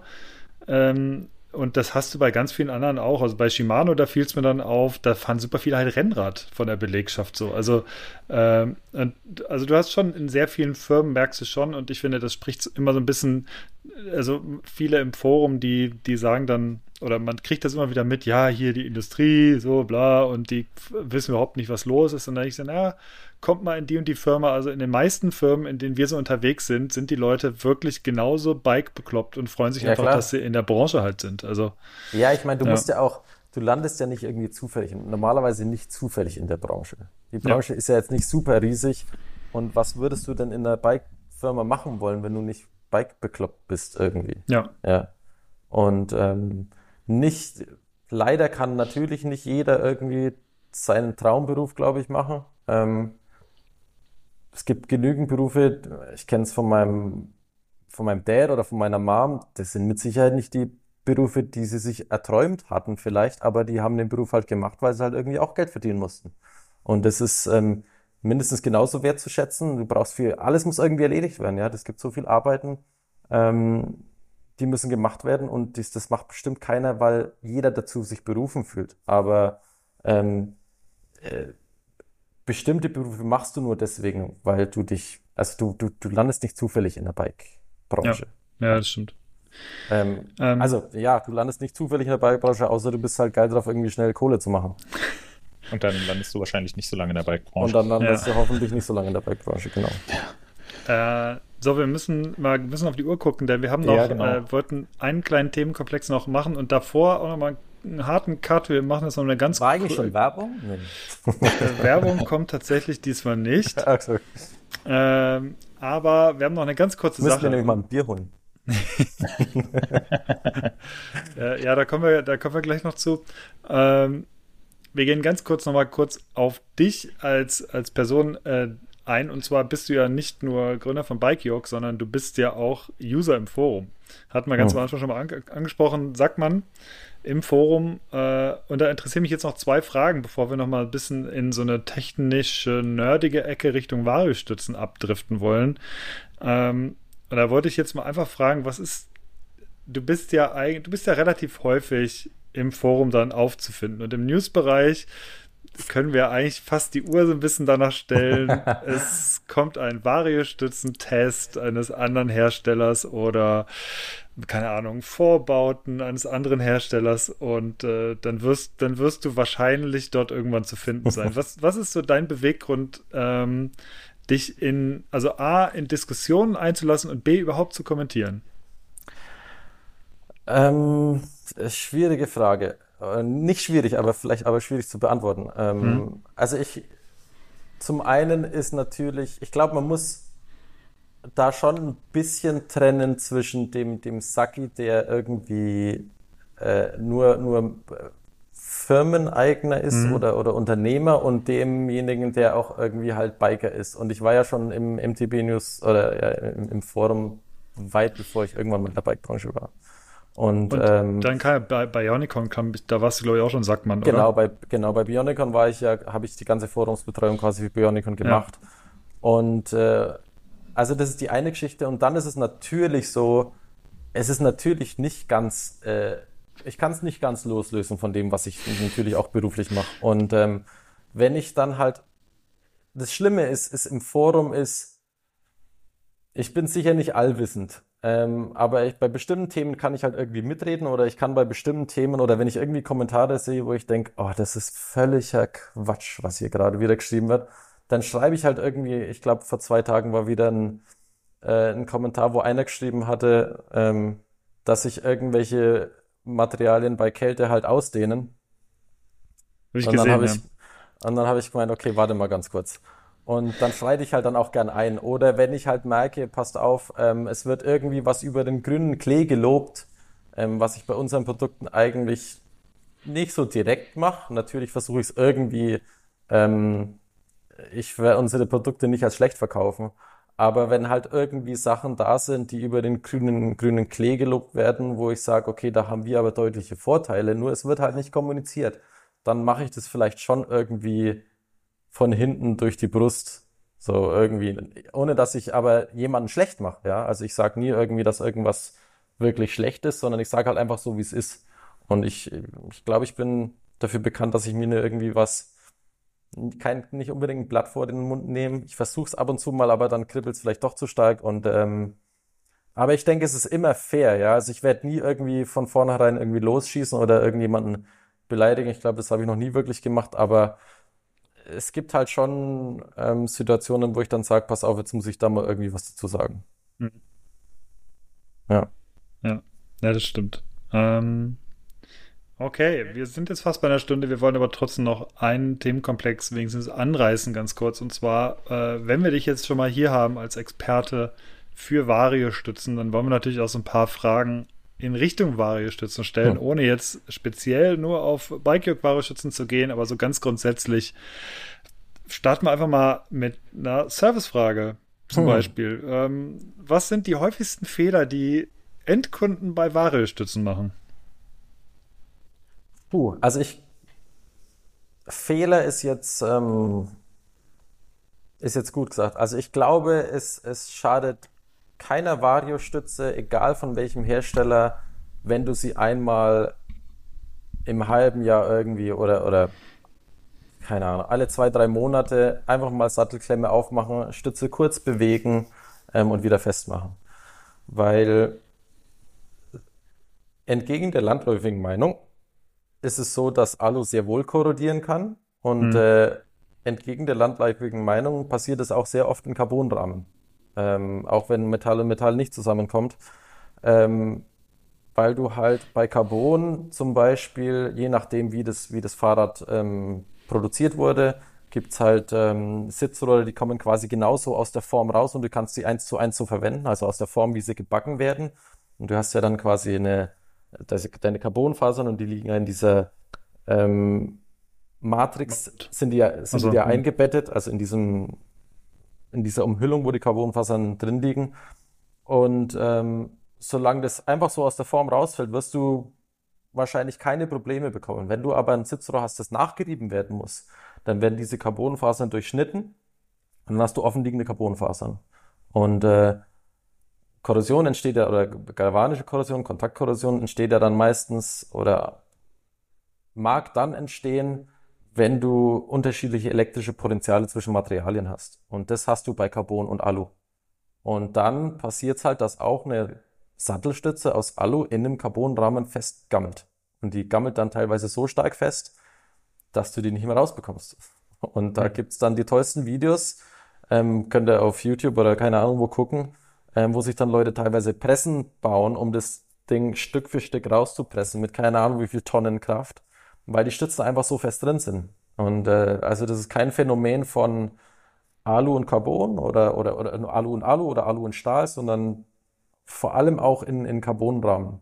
Deswegen mein Tipp auf jeden Fall, und wir schreiben es auch so ins Handbuch rein, aber das Handbuch liest, äh, Handbuch liest leider heutzutage kein Schwein mehr. Also ich, ich hasse es, Handbücher zu schreiben, weil da bist du echt eigentlich fast noch länger drüber als über der Konstruktion von dem ganzen Ding.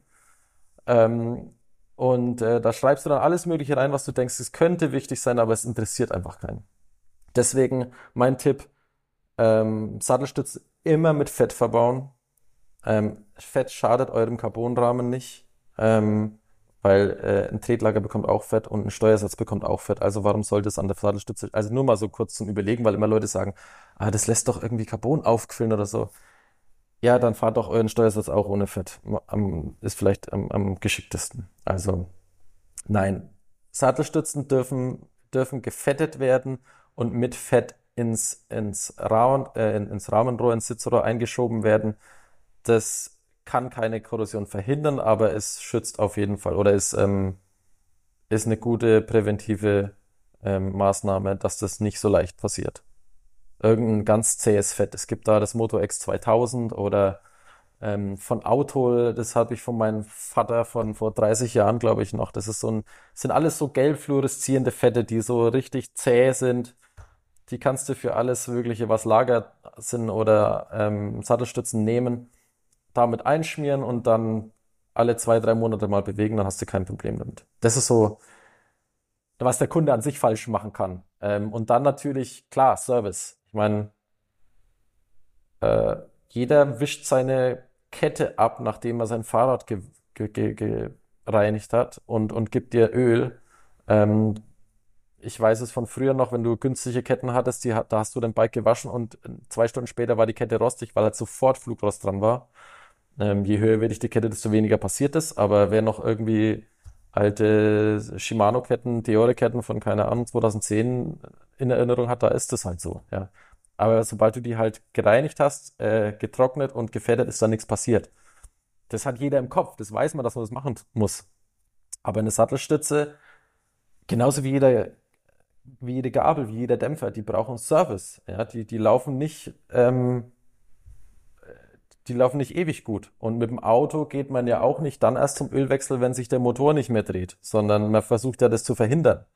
Und leider passiert es halt zu oft, dass Kunden dann sagen, ja, ich habe jetzt da irgendwie die Revive habe ich jetzt fünf Jahre gefahren und die lief irgendwie total super, nie Probleme, habe auch nie was dran machen müssen, aber jetzt irgendwie zickt sie und dann sage ich, naja, gut, also wenn sie fünf Jahre irgendwie funktioniert hat, dann ist es ja nicht mal so schlecht. Aber warum machst du denn dann erst was, wenn es denn schon, wenn das Kind schon im Brunnen ist, ja? Also Service, haltet euch einfach an die, an die Herstellerangaben. Ähm, und Service ist ja nicht unbedingt immer teuer. Ähm, bei fast jeder Sattelstütze würde ich sagen, ist es möglich, die so weit zu zerlegen, ohne dass ich am Druck oder am Öl irgendwas machen muss, dass ich die zwei Rohre, die ineinander gleiten, auseinanderlegen kann, putzen, fetten, wieder zusammenstecken. Das ist, das ist eine Arbeit von zehn Minuten. Das geht bei jeder Stütze. Ich will mich jetzt nicht zu weit aus dem Fenster rennen, aber ich würde sagen, fast bei jeder Stütze. Und alles, was Hydraulik äh, betrifft, kann man dann machen, wenn es tatsächlich mal, wenn was defekt ist. Aber die Sachen, die ineinander gleiten, ja, das sind Sachen, die muss man warten. Alles, was hydraulisch ist oder so, das muss ich nicht warten, beziehungsweise muss ich erst dann warten, wenn es wirklich nicht mehr funktioniert. Also das sind die Alles zwei klar. Sachen, die ich jetzt sagen würde. Das ist das erstmal das Einfachste ist Sattelstütze ab und zu mal bewegen. Zweitens ist an den Service denken. Ähm, ja, das sind so die, die wichtigsten Sachen, ja glaube ich. Was würdest du sagen, ähm, wie viel Hub ist zu viel Hub bei einer Sattelstütze? Oder oh. gibt es sowas wie zu viel Hub? Ja, gibt's. Ähm, also das ist jetzt ein Thema, da könnte ich jetzt, da haben wir glaube ich nicht so viel Zeit dafür. Aber ähm, es gibt, um nur mal ein Beispiel zu nennen, es gibt, oder ich nenne das Beispiel nicht, aber es gibt Rahmen, die gibt es in Größe S. Und in Größe S kannst du da ohne Probleme eine 200er Stütze einbauen. Und äh, also bis Anschlag rein. Und hast du dann den Sattel irgendwo mittig montiert. Ah, und das ist eine Stütze, die baut noch wesentlich höher als moderne Stützen, also als äh, zum Beispiel die kürzlich vorgestellte One-Up. Ähm, das heißt, die bauen irgendwie nochmal zwei Zentimeter höher. Das heißt, der Sattel ist in abgesenkter Position zwei Zentimeter höher als bei dem, was du jetzt heutzutage als modern wahrscheinlich bezeichnen würdest.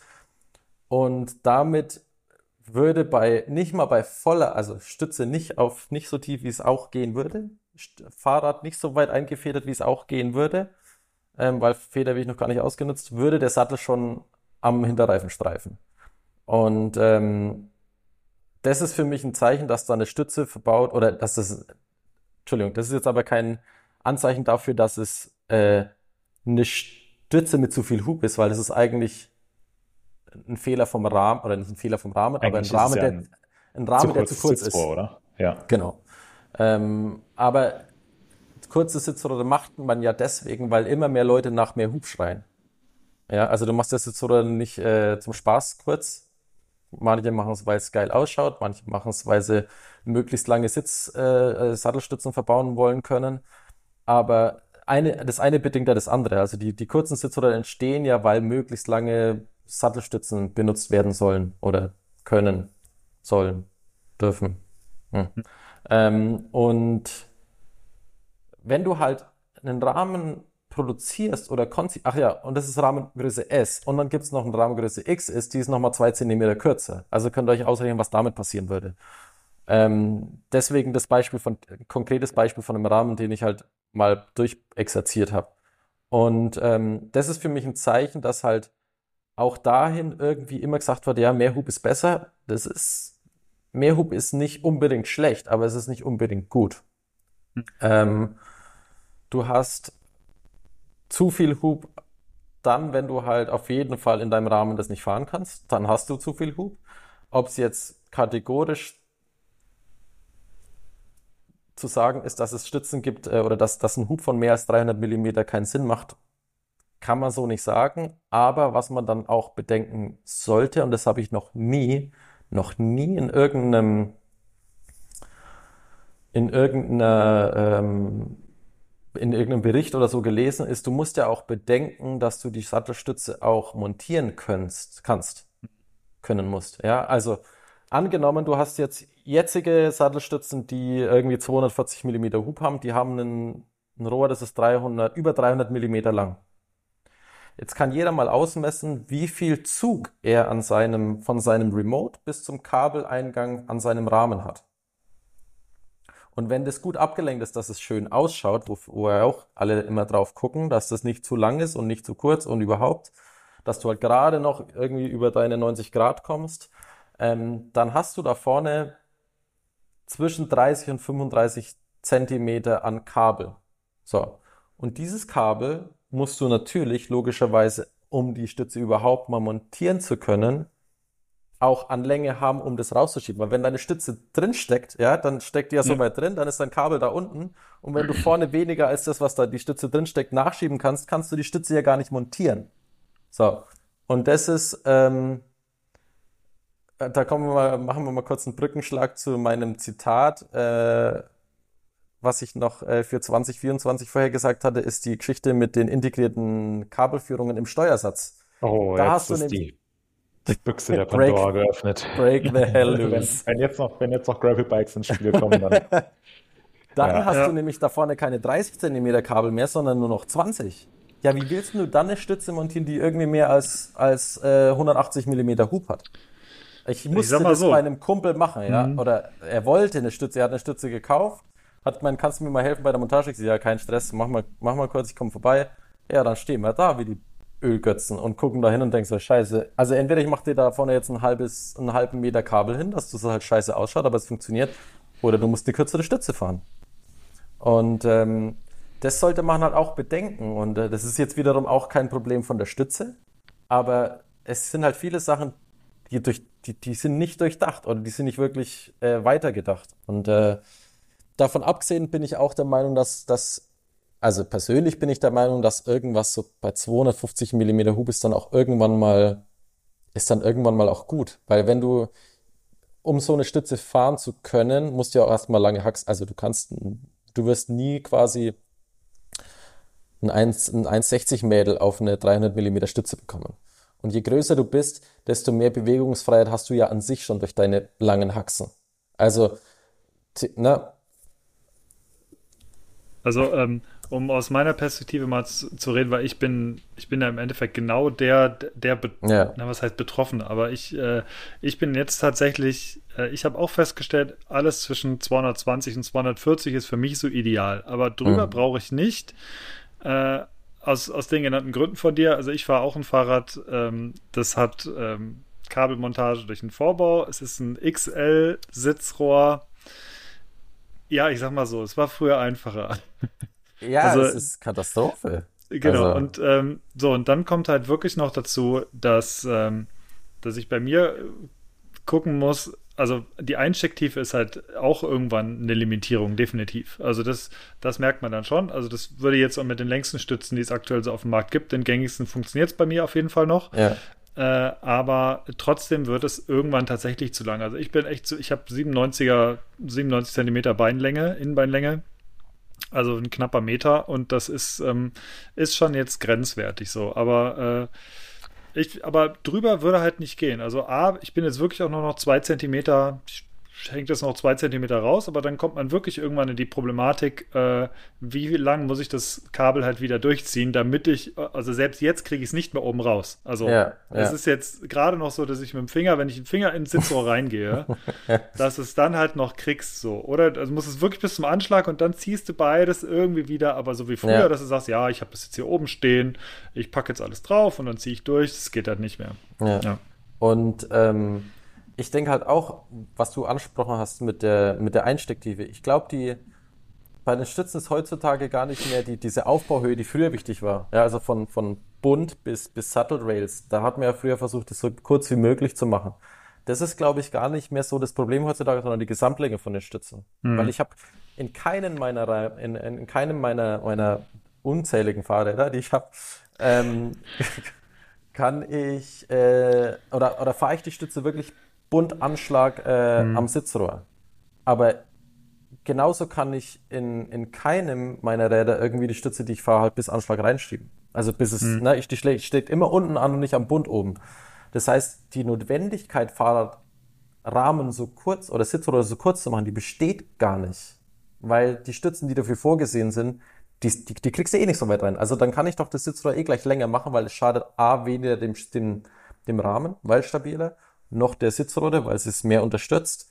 Und ähm, aber dann ist es halt wieder diese optische Sache. Oder du willst halt irgendwelchen Leuten trotzdem ermöglichen, eine Stütze zu fahren, die länger ist als das, was überhaupt eigentlich geht im Fahrrad. Und er baut sich halt dann keinen Sattel drauf, weil äh, er weiß, dass der, der das, das Hinterrad ihm den Ei äh, abkappen würde. Also Ja. ähm, ja, ich denke einfach, irgendwo sind wir an der Grenze erreicht, wo es halt, ich meine, guck, Federwege gibt's ja auch nicht unendlich. Ja, es gibt seit Jahren, keine Ahnung, 200 Millimeter haben äh, Downhiller an Federweg ähm, und mehr, scheinbar braucht's nicht mehr. Und ich, ich, Papier Armageddon, hallo? Das Ja, steht so okay. jetzt nicht unter Tisch. Ja, Was- das was ist gab- Jahrzehnte was, her. was war der mit den doppelten Dämpfern hin? Das war irgendein Deutscher, der hat, hatte Ah, zwei ja, Dämpfer. das war Richie. Ja, genau. Richi, Äh, Richi das, äh, Engineering. das, war, das Double Swash war das. Alter, geil. Äh, Und so, Wir wollen da die, die Supermonster nicht verkacken. Eins noch. Ähm, ja. eins noch. Die, ähm, wir waren, wo waren wir gerade? Äh, Einstecktiefe. Ja, Einstecktiefe und Länge von Einstecktiefe. Sattelstützen, Hub. Kabelführung durch den Steuersatz. Nee, danach. Ach, keine Ahnung. Ja, Egal. Aber Okay. um da kurz anzuknüpfen, also das ist ja, ist ja einfach, wenn ich jetzt eine Sattelstütze mit 300 mm Hub baue, damit ich ähm, Ach so, ja, genau. Ja, in, wieder. in meinem Rahmen mit einem äh, 35 cm kurzen Sitzrohr trotzdem die, die pass den passenden Sattelauszug erreicht. Also da, das ist ja einfach nur eine Problemverlagerung. Also du kannst natürlich einen Sattel mit einem, äh, einen Rahmen mit einem kurzen Sitzrohr machen, sparst da vielleicht ein bisschen Gewicht, brauchst dann aber eine Sattelstütze mit mega viel Hub. Ja, das ist Was ja das. dann wiederum schwerer ist, also das ist, das ist irgendwie so eine, so eine, äh, so eine Milchmädchenrechnung. Sorry an alle Milchmädchen, ich weiß gar nicht, ob man das heutzutage noch sagt, aber statt halt einfach zu sagen, so, ja, ähm, anatomisch ist es einfach sinnvoll, äh, ein, äh, eine Sitzrohrlänge mit einem normalen Maß zu haben. Also ich bin auch froh, dass die Zeiten von 500er Sitzrohren bei Größe L-Rahmen vorbei sind. Aber ich brauche jetzt auch, dein, äh, auch kein, auch kein 350er Sitzrohr, damit ich dann Ja. meine äh, Vario-Stütze mit 300 mm Verstellweg verbauen kann. Und dann wundere ich mich, wieso die Kisten auf einmal 17 Kilo wiegen. Ja. Also da mal einfach so ein bisschen das näher ist, dran das, an ist, der das, Realität ist das herstellen. nächste, ja. Plus, das ist, also irgendwann kommst du halt auch an, also irgendwann haben wir so eine Grenze, so, sowieso eine Grenze erreicht, die geht gar nicht länger, außer du machst dann eine Teleskop-Teleskopstütze, also dass du zwei Rohre ineinander hast, ja. ähm, hat mir auch schon mal jemand vorgeschlagen, ich sage, ja, ich denke mal drüber nach. Hast auch Flex Ähm. nach hinten, das ist eigentlich ganz cool. Ja. Aber ähm, nee, also nur mal kurz ähm, an meinem Downhiller, den ich habe, kann ich die Stütze gar nicht so weit versenken, wie ich also da, da bin ich 10, äh, ich würd, ich müsste mal nachmessen, aber ich bin da fast 10 Zentimeter höher als an jedem von meinen Enduros mit der Sitzhöhe, weil ich die nicht, ich bekomme die Sattelstütze gar nicht tiefer rein. Weil dann schlage ich nämlich dem Downhiller mit den 200 Millimetern hinten am, am Reifen an. Das heißt, ich habe da eine Sitzhöhe, sagen wir mal, beim, beim Enduro habe ich irgendwie 460er Sitzrohr plus 40 Millimeter Aufbauhöhe von der, von der Stütze ungefähr, ganz grob. Also hast du, ähm, sind wir bei 500 plus noch 5 cm Sattel. Also bist du bei Sattelhöhe von Mitte Tretlager bei, sagen wir mal, 550. Und beim, beim Downhiller habe ich, glaube ich, 650. Ich müsste mal nachmessen. Aber ich krieg's nicht weiter rein, weil halt ansonsten der Hinterreifen anstreift. Das heißt, wenn es am Downhiller schon funktioniert, ja, da kannst du, da, es gibt ganz wenige Downhiller, wo du den Sattel so tief fahren kannst wie am Enduro. Dann, da komme ich ja auch mit zurecht. Und da gibt's keine Teleskopstütze. Also dieser Wahn halt immer mehr zu haben, klar, ich verstehe es irgendwie, aber Enduros haben seit, keine Ahnung, 15 Jahren 160 mm Federweg. Und äh, ich bin auch froh, dass es 185er Stützen gibt und keine 125er mehr. Aber mehr als 185 brauche ich eigentlich. Also ich, ich, stört, ich baue einen 213 ein oder 210 oder was auch immer, was es von anderen gibt. Äh, Wenn es das gibt, baue ich die ein. Aber solange ich 185 habe, ist mir das auch völlig recht. So, äh, wir haben tatsächlich noch eine ganze, einen ganzen Haufen Fragen, die wir, äh, die wir stellen könnten, aber trotzdem äh, sind wir jetzt schon äh, recht weit fortgeschritten. Eine noch, uns. eine noch, komm, mach eine noch. Ja, pass auf, wir haben. Äh, okay, Moritz, was, was denkst du? Komm, eine noch? Nee, ich habe ich hab die letzte gestellt. Okay. der Sattelstützen. Also das, das, das, äh, jetzt bist du wieder dran. Okay, jetzt, jetzt gucke ich mal, ich gucke mal, welche jetzt noch Potenzial hat. Ähm, ich hätte ansonsten eine kurze Frage, die aber nichts mit Vario-Stützen zu tun hat. Ja, los, Eine einfache Ja-Nein-Frage, aber ich weiß nicht, ob die zählt. Und zwar äh, ähm, sind durch den Steuersatz verlegte Kabel für dich ähm, eine der Top 3 bzw. Flop 3 Erfindungen der letzten zehn Jahre in der Bike-Branche, ja oder nein? Ja. Ja, nein. Okay. Ja. ja. Okay. Cool. Also du hast gesagt, ja, ja, also Top oder Flop, also eins von beiden auf jeden Fall. Okay. Äh, ich habe jetzt eine ganz, eine ganz kurze Frage, die, ähm, die würde mich aber interessieren. Und zwar, ähm, gibt es Konkurrenzprodukte, die du gerne fährst oder fährst du nur Bike-Produkte? Ja. Gibt's. Okay. Welche? Gibt es da einen? Ähm, zum Beispiel den, also ich fahre an, an zwei meiner Bikes immer noch den Hope-Vorbau. Okay. Hm. Den finde ich total super. Der ist äh, super geil, was heißt super geil zu montieren? Ist einfach, passt einfach überall. Brauchst keine großen Klemmkräfte, knarzt nicht. Äh, ja, fahre ich gerne. Vor allem Sättel auch. Also ich fahre so viele Sättel hm. gerne. Äh, WTB Volt ist einer meiner All-Time Classics. Ähm, ich glaube, der Sattel ist mit Sicherheit fast universeller oder ist bestimmt universeller als unserer. Hm. Oder keine Ahnung, würde ich jetzt einfach sagen. Weil den gibt es schon so lange, der ist bewährt. Und ich kenne kaum Leute, die mit dem Volt nicht klarkommen. Also hm. Volt ist ein, ist ein geiles Produkt und äh, fahre ich auf jeden Fall gerne. Ansonsten Stützen fahre ich äh, auch andere Stützen. Aus ähm, Testzwecken wahrscheinlich. Aus auch. Testzwecken logischerweise. Ähm, ich fahre die auch gerne, ähm, aber ist halt, äh, tut mir leid, aber nicht wirklich im Vergleich. okay. Also äh, meistens dann auf lange Sicht, ja. Ja, apropos Produkte. Äh, ich würde sagen, wir schwenken jetzt mal auf die Zielgerade ein, machen unsere beiden, ähm, unsere beiden kurzen Kategorien noch. Ach, kurz hm. und knapp, genau. Ähm, wir starten mit Schaut, was ich gekauft habe. Und ich fange einfach mal an. Und zwar habe ich mir eine Omegon Mini-Track LX Quattro gekauft. Das wird euch nicht viel sagen. Ähm, wer kennt sie nicht? wer LX kennt sie nicht? Es ist endlich gibt es die vierte Ausgabe der Mini-Track. Ähm, es ist eine Montierung für ein Stativ und zwar ist es eine mechanische Mitführung äh, der Erddrehung. Und da steckst du deine Kamera drauf und kannst dadurch die Sterne bzw. den Weltraum sehr lange belichten. Geil. Und das ist tatsächlich ein relativ komplexes Thema. Da gibt es halt so welche mit Motoren, mit, äh, mit Batterie- oder Akkubetriebenen Motoren. Ähm, die sind aber nochmal einen, ganzes Haufen, einen ganzen Haufen teurer und da gibt es diese mechanische Variante, die habe ich mir jetzt gekauft. Funktioniert im Prinzip wie so eine etwas teure Eieruhr. Äh, du ziehst die auf und dann kann die eine Stunde lang runterlaufen und ist in der Geschwindigkeit quasi genau der Erddrehung angepasst, mhm. äh, der Geschwindigkeit der Erde. Ähm, ich habe es jetzt leider, leider, leider, ich habe es mir nach Weihnachten gekauft. Wir hatten seitdem eigentlich keine vernünftige Nacht, Scheiße, es also wenn wir klare, wir hatten zwar klare Nächte, aber da war der Mond dann sehr, stand dann richtig voll. Deswegen, ich konnte sie noch nicht ausprobieren. Ich bin sehr gespannt, ob es funktioniert. Ähm, und wie es funktioniert, das hatte ich mir gegönnt. Da bin ich sehr gespannt, äh, weil ich mag das ganz gerne, im Mond zu fotografieren und habe Bock auf solche Geschichten. Da bringst du mich gerade auf ähm, eine Idee, weil ich wollte mir schon Ewigkeiten mal ein Teleskop kaufen, weil ich das auch total geil finde eigentlich. Ja, aber äh, du, das ist ein Rabbit Hole. Ich sag mal, dazu, da ist wirklich das MTB-Forum ist Kindergeburtstag. ich habe ich hab mich in zwei, drei Astroforen mal mit der gleichen Frage, wie die bei uns immer ankommen. Da fragst du, hi, ich suche ein Teleskop für 500 Euro. So, gibt's dann so Fragen. Und die natürlich, also erst, nachdem die Suchfunktionsleute dann direkt so, Suchfunktion raus sind, sagen sie, für 500 kriegst du kein gescheites Teleskop, geh weg.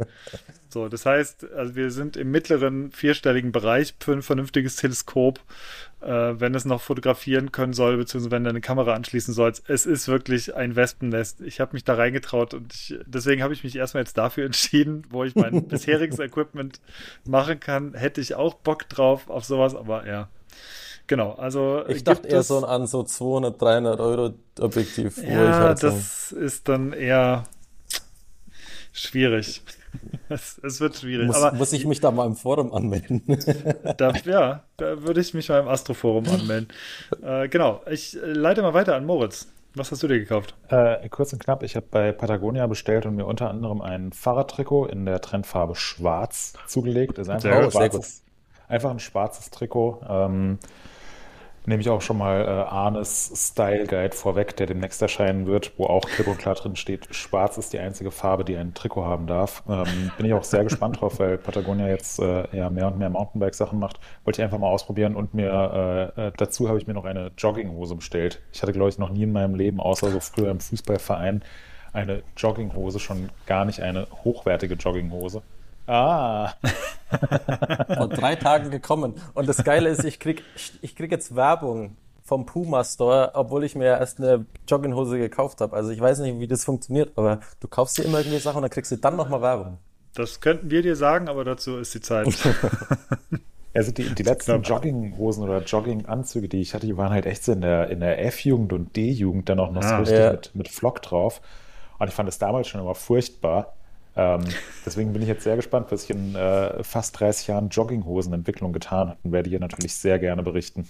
Aber diese, diese stinknormalen Schlapper-Jogginghosen, wo ich auch noch irgendwelche von, von, von Adidas habe, die irgendwie 15 Jahre alt sind, ich versuche mal sowas irgendwo in dem Laden noch zu finden. Also halt, weißt du, so ein Weite, wo du dich auf die Couch flätst damit, so schön voll Asitoni. Äh, die, die, die, äh, die, die findest du nicht mehr irgendwo. Geh mal irgendeinen Shop rein, die, die gibt's gar nicht mehr. Ich habe gegoogelt und, und bin in, in Läden rein, findest du nicht mehr. Und dann habe ich gedacht, na, jetzt probierst du mal die von, von Nike und von, äh, von Puma und doch, die sind eigentlich ganz cool. Aber es sind nicht so dick wie die alten. Also halt so hm. schön heavy Baumholzstoff, ne? Nicht mehr so. Ballonseide. Voll Asitoni auch gar nicht gut gealtert, muss man sagen. Echt? Gibt's den noch? Nee, aber äh, wenn ich so an damals denke, wo das lief, so, das ja, ist gar nicht gut gealtert, nee. muss man sagen. Nee, das ist der ganz, war ganz damals schlimm. Schon, der war aber damals schon voll assi. War schon immer sch sehr schlimm, ja. ähm, ja, was hast du dir gekauft, Saki? Was ich, ähm, also ich bin ja letztes Jahr 40 geworden und da habe ich äh, von meiner Freundin äh, eine Playsee bekommen. Ich weiß nicht, ich hatte Ewigkeiten keine Playsee mehr. Ähm, oder ich hatte eigentlich noch nie eine Playsee. Und ähm, das hat sie, glaube ich, dann auch nach zwei Tagen bereut. Aber ich habe mir dann äh, Mortal Kombat also, ähm, geholt. Und, und was da von, äh, ich glaube, wann habe ich das erste Mortal Kombat? Ich glaube, das letzte Mortal Kombat, das ich, äh, Mortal Kombat, das ich gezockt habe, war Mortal Kombat 2. Ich weiß auch nicht mehr, wann das war.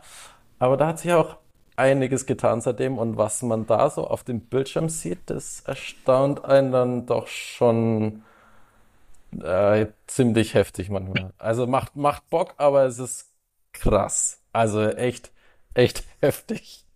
Aber ist cool, ja. Und, äh, und ich habe aber noch was äh, zum Zeigen gebracht, irgendwie so. Der, der, der Bart ist eigentlich schon jetzt wieder weg, aber der war bis heute früh noch irgendwie so ein bisschen länger. Und ich bin dann zum ersten Mal in den Barbershop gegangen und die haben dann sowas hier irgendwie. Ist das oh, bei euch auch gespiegelt, Beardbalm. Nee, wir sehen nee. Beardbalm. Und, und das Zeug riecht irgendwie, riecht irgendwie nach, nach so. Steht das drauf noch, was das riecht? Kannst du aber ans Mikro Fresh, halten. Fresh Lime. Ja, ja. Okay. Und das riecht so. Also, das riecht, riecht das? ah, ja. Das, das sieht super lecker aus. Ähm, das ist so richtig geil, so wie, wie Zitronensorbet riecht das ein bisschen. Und das ist schon echt schick. Ja, und, ähm, Bauchschmerzen, weil du schon und, so viel gegessen hast davon. Ja, durchaus. Es ist auch schon die dritte Dose in drei Wochen, aber nee, das ist auf jeden Fall echt geil. Kann ich, kann ich auch nur empfehlen. Jetzt würde ich am liebsten in mein, äh, in mein MacBook reinbeißen. Ja, geil, ne? Nee, ja. ist echt gut. Cool. da kann ich bestimmt auch die, die, die, kann ich bestimmt auch das Leder vom, äh, vom Kopfhörer damit kriegen. okay. Kommen wir zu den Empfehlungen. Ich habe bei Moritz schon gesehen, der hat auch einen Podcast empfohlen. Äh, bei mir ist es nämlich auch ein Podcast und zwar heißt der In extremen Köpfen von Leon Winscheid. Leon Winscheid kennt, äh, kennt man vielleicht, der hat irgendwann mal bei Günther Jauch die Million gewonnen und macht unter anderem einen Podcast mit Atze Schröder, der heißt Betreutes Fühlen. Äh, und der ist äh, Psychologe und ähm, der beschäftigt sich in extremen Köpfen in dem Podcast mit wirklich äh, mit krassen psychologischen Problemen bzw. Situationen. Und zwar ähm, beispielsweise hat er sich äh, unterhalten mit einem ehemaligen Bankräuber ähm, und versucht zu erforschen, was, was ihm den Kick im Prinzip gibt, äh, mit einer Schreckschusspistole in die Bank reinzulaufen. Ähm, ja, immerhin ist es eine Schreckschusspistole. ja, ja, genau. Äh, aber die hätte trotzdem, also es ist, ähm, ich habe es noch nicht gesehen oder ich habe noch nicht in diese Folge reingehört, aber es, ich habe was über diese Folge gehört und es soll sehr spannend sein. Oder vor Gericht mit dem Verteidiger von Beate Zschäpe zum Beispiel. Oder da hat mit Natascha Campus, äh, Campus gesprochen. Ähm, oder es geht mit um ähm, ja, es geht tatsächlich auch um einen Geflüchteten, der über, äh, übers Mittelmeer geflüchtet ist, mit dem redet der. Oder ähm, ja, keine Ahnung, um wie mal das Lokführer damit umgeht, wenn man halt vor sich äh, irgendwelche Unglücke sieht. Also äh, super, ja. wirklich extrem krass. Ich habe eine Folge jetzt gehört, geht halt wirklich sehr in die psychologische Richtung, aber ähm, also ist, ist tatsächlich jetzt auch kein, ist kein viel good Podcast, muss man ganz ehrlich sagen. Äh, aber sehr, sehr spannend. Und äh, das zweite ist, ähm, sich erstens auf das Sportjahr 2024 freuen, denn äh, es gibt nicht, nicht, nicht nur sehr viel im Mountainbike-Bereich, sondern es steht auch Olympia 2024 an. Ähm, es steht noch eine äh, Fußball-EM an und vor allem ist gerade Handball-EM. Äh, ich bin schon immer dabei als ehemaliger Handballer irgendwie und verfolge das auch jetzt wieder. Habe mich sehr über den äh, über das gewonnene Spiel gestern gefreut gegen Ungarn und jetzt, äh, wenn der Podcast rauskommt, dann haben wir schon gegen Kroatien gewonnen, sage ich jetzt einfach mal. ich habe ich hab, ich hab gerade gelesen, dass Kroatien davon profitieren würde, gegen Deutschland zu verlieren. Äh, ja, für, aber bei bei Kroatien ist es eh egal, es weil die sind schon raus. Es, es würde ja nur für Hannes sprechen, für Hannes These, dass wir dann schon gewonnen haben. Ja, ja also ich mal, wenn, wenn, wenn Deutschland gegen Kroatien gewinnt, dann ist Deutschland safe im Halbfinale. Ansonsten geht es rumrechnen wieder los. Aber wenn man gestern Julian Köster gesehen hat, äh, dann, äh, wenn er so ein Spiel nochmal hinlegt, dann wird das, wird das gewonnen worden sein. Äh, ja. Gestern oder vorgestern. ja, genau. Ähm, das war's von meinen Empfehlungen, Moritz. Ja, drücken wir einfach mal die Daumen für die, äh, für die Handballnationalmannschaft. Ich habe zwei ja. kleine Empfehlungen. Einmal einen Podcast, der mir schon äh, länger viel Freude bereitet. Ein Musikpodcast, Goldstückli, kommt jeden oh. Sonntag raus. Äh, ich weiß nicht, wieso ich das noch nicht hier empfohlen habe, aber höre ich mir sehr gerne an, einfach um mal neue Musik zu entdecken. Ähm, lohnt sich da mal reinzuhören. Ähm, und dann äh, möchte ich, wie so oft, noch ein sehr unterhaltsames Video empfehlen, was jetzt auch vor ein paar Tagen bei uns auf der Website gelaufen ist. Und zwar ähm, vom US-Amerikaner Seth Stevens, der auf einem, äh, dem Windrock Bikepark in den USA eine echt sehr, sehr steil und anspruchsvoll aussehende äh, Strecke unter die Stollen genommen hat. und zwar auf einem, äh, auf einem Recumbent, auf einem Liegerad. Ah, Ähm, und das ist irre. das, also es ist, es ist kein hochwertig produziertes Video. Es, äh, ich glaube, das habe ich gesehen, ja. es ist so ungefähr das, das Gegenteil vom Fabio Wittmer-Video jetzt auf der Streif, was auch krass ist. Ja. Aber ähm, ich hätte nie gedacht, dass es möglich ist, diesen Trail runterzukommen auf so einem Nee. Rad. Ich finde es echt mega beeindruckend.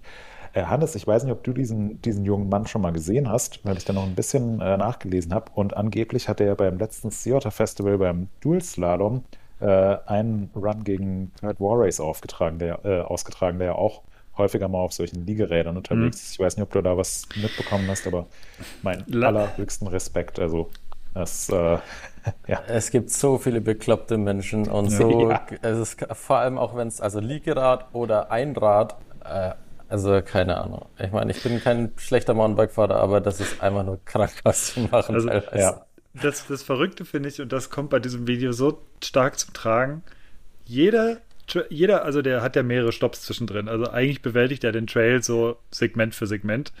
Und ähm, also zwischenzeitlich stoppt er halt immer wieder. Und jedes Mal, wenn er wieder anfährt, denkst du, es kann nicht funktionieren. Er rollt runter, denkst du, nein, er fliegt auf jeden Fall gleich unfassbar auf die Fresse. Und dann, dann irgendwie fängt er sich doch und grätscht wieder so, es, er catcht wirklich so dieses, so Catchburn-mäßig, wirklich dreht er da so wieder rein, denkst, das kann doch nicht wahr sein, mit so einem schmalen Lenker. Unfassbar. Ja. ja, sollte man Müssen sich nicht immer definitiv 800 sein. Nee. Nee, reichen auch mal 30 Zentimeter. Ja, so. Saki, zum Abschluss, äh, was empfiehlst du? Zum Abschluss, da jetzt jeder von euch irgendwas mit, äh, mit Filmen oder zum Angucken empfohlen hat, das ist zwar schon älter, aber es ist mir jetzt gerade irgendwie so in den Kopf geschossen, ich weiß nicht warum. Es ist eine geile Dokum, ich nenne es jetzt mal Dokumentation, äh, und die heißt Kubrick, Nixon und der Mann im Mond. Ähm, Ich kann leider nicht so viel erzählen von dem Ding, aber es ist sehr, sehr geil. Und am besten gucken, naja, nee. Also einfach unvorgenommen, unvoreingenommen das Ding mal angucken. Es ist echt äh, ziemlich geil. Ähm, selten sowas gesehen, wo dir danach so die Augen aufgehen. Auch was äh, in der heutigen Welt so mit uns gerade gespielt wird, sage ich mal. Okay. Ja. Also das ist die eine Geschichte. Und da war es eigentlich was, was mir ein Kumpel von vor ein paar Tagen gezeigt hat. Ähm, wenn man mal wieder am Rad drehen will, ähm, hier, das ist einfach nur eine Webseite, bevor man irgendwie was kaputt macht oder so, kann man hier einfach mal kurz ein bisschen am Rad drehen. Und geht in beide Richtungen. Hat auch, äh, muss ich mal gucken, wie das überhaupt gemacht ist, hat Freilaufgeräusche in beide Richtungen. Also, das ist auf jeden Fall cool. Weißt Ja. du, wie diese App heißt? Dann empfehlen wir die. Ach so, Entschuldigung. Ja, äh, es heißt äh, einfach auf die Seite gehen. Äh, Moment, äh, vielleicht Le Du. Ja, jetzt so. Ne, ich, ich kann es nicht Ist keine sehen, App, ist keine App, ist keine App, sondern ist einfach nur hier die, die Website Le Du Champ. Okay. L-E-D-U-C-H-A-M-P.com. Sehr zu Okay. empfehlen. Also bevor mal irgendwie jemand auf den, auf den Keks geht, einfach mal selber am Rad drehen. Ja. Okay. Und ansonsten, was ich auch noch empfehlen kann, irgendwie, ist, ist sowas hier. Die haben wir uns vor ein paar Wochen geholt aus dem Tierheim. Die bringen auch eigentlich immer nur gute Laune ins, ins Leben. Das stimmt, ja. Okay, so, jetzt sind wir, äh, jetzt haben wir mit dir einen Podcast in Überlänge heute gemacht, aber es war sehr, sehr hörenswert, fand ich, es war sehr interessant, äh, mal über den Stand der Dinge mit dir zu sprechen, was Du fandest Industrie, es was. zwar, zwar sehr interessant? Ach, du Äh, war, ich- es war sehr interessant. Es war sehr Entschuldigung. interessant, ja. Ich fand es zwar sehr interessant. Es war zwar interessant, aber. ja, genau. ähm, nee, ähm, vielen, vielen Dank, dass du unser Gast heute warst. Ja, ich habe zu danken, Und war cool. hat viel Spaß gemacht. Ich freue mich schon auf die nächsten Kommentare im Forum. Äh, Die kommen bestimmt. die kommen bestimmt.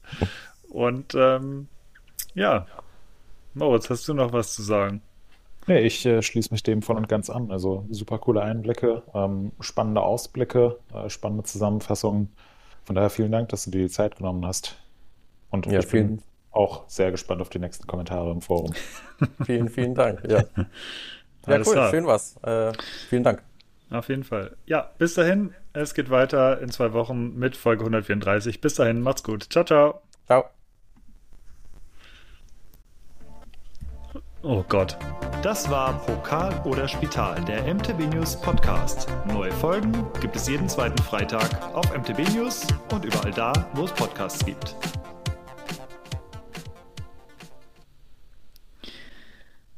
So, ich kann drücke jetzt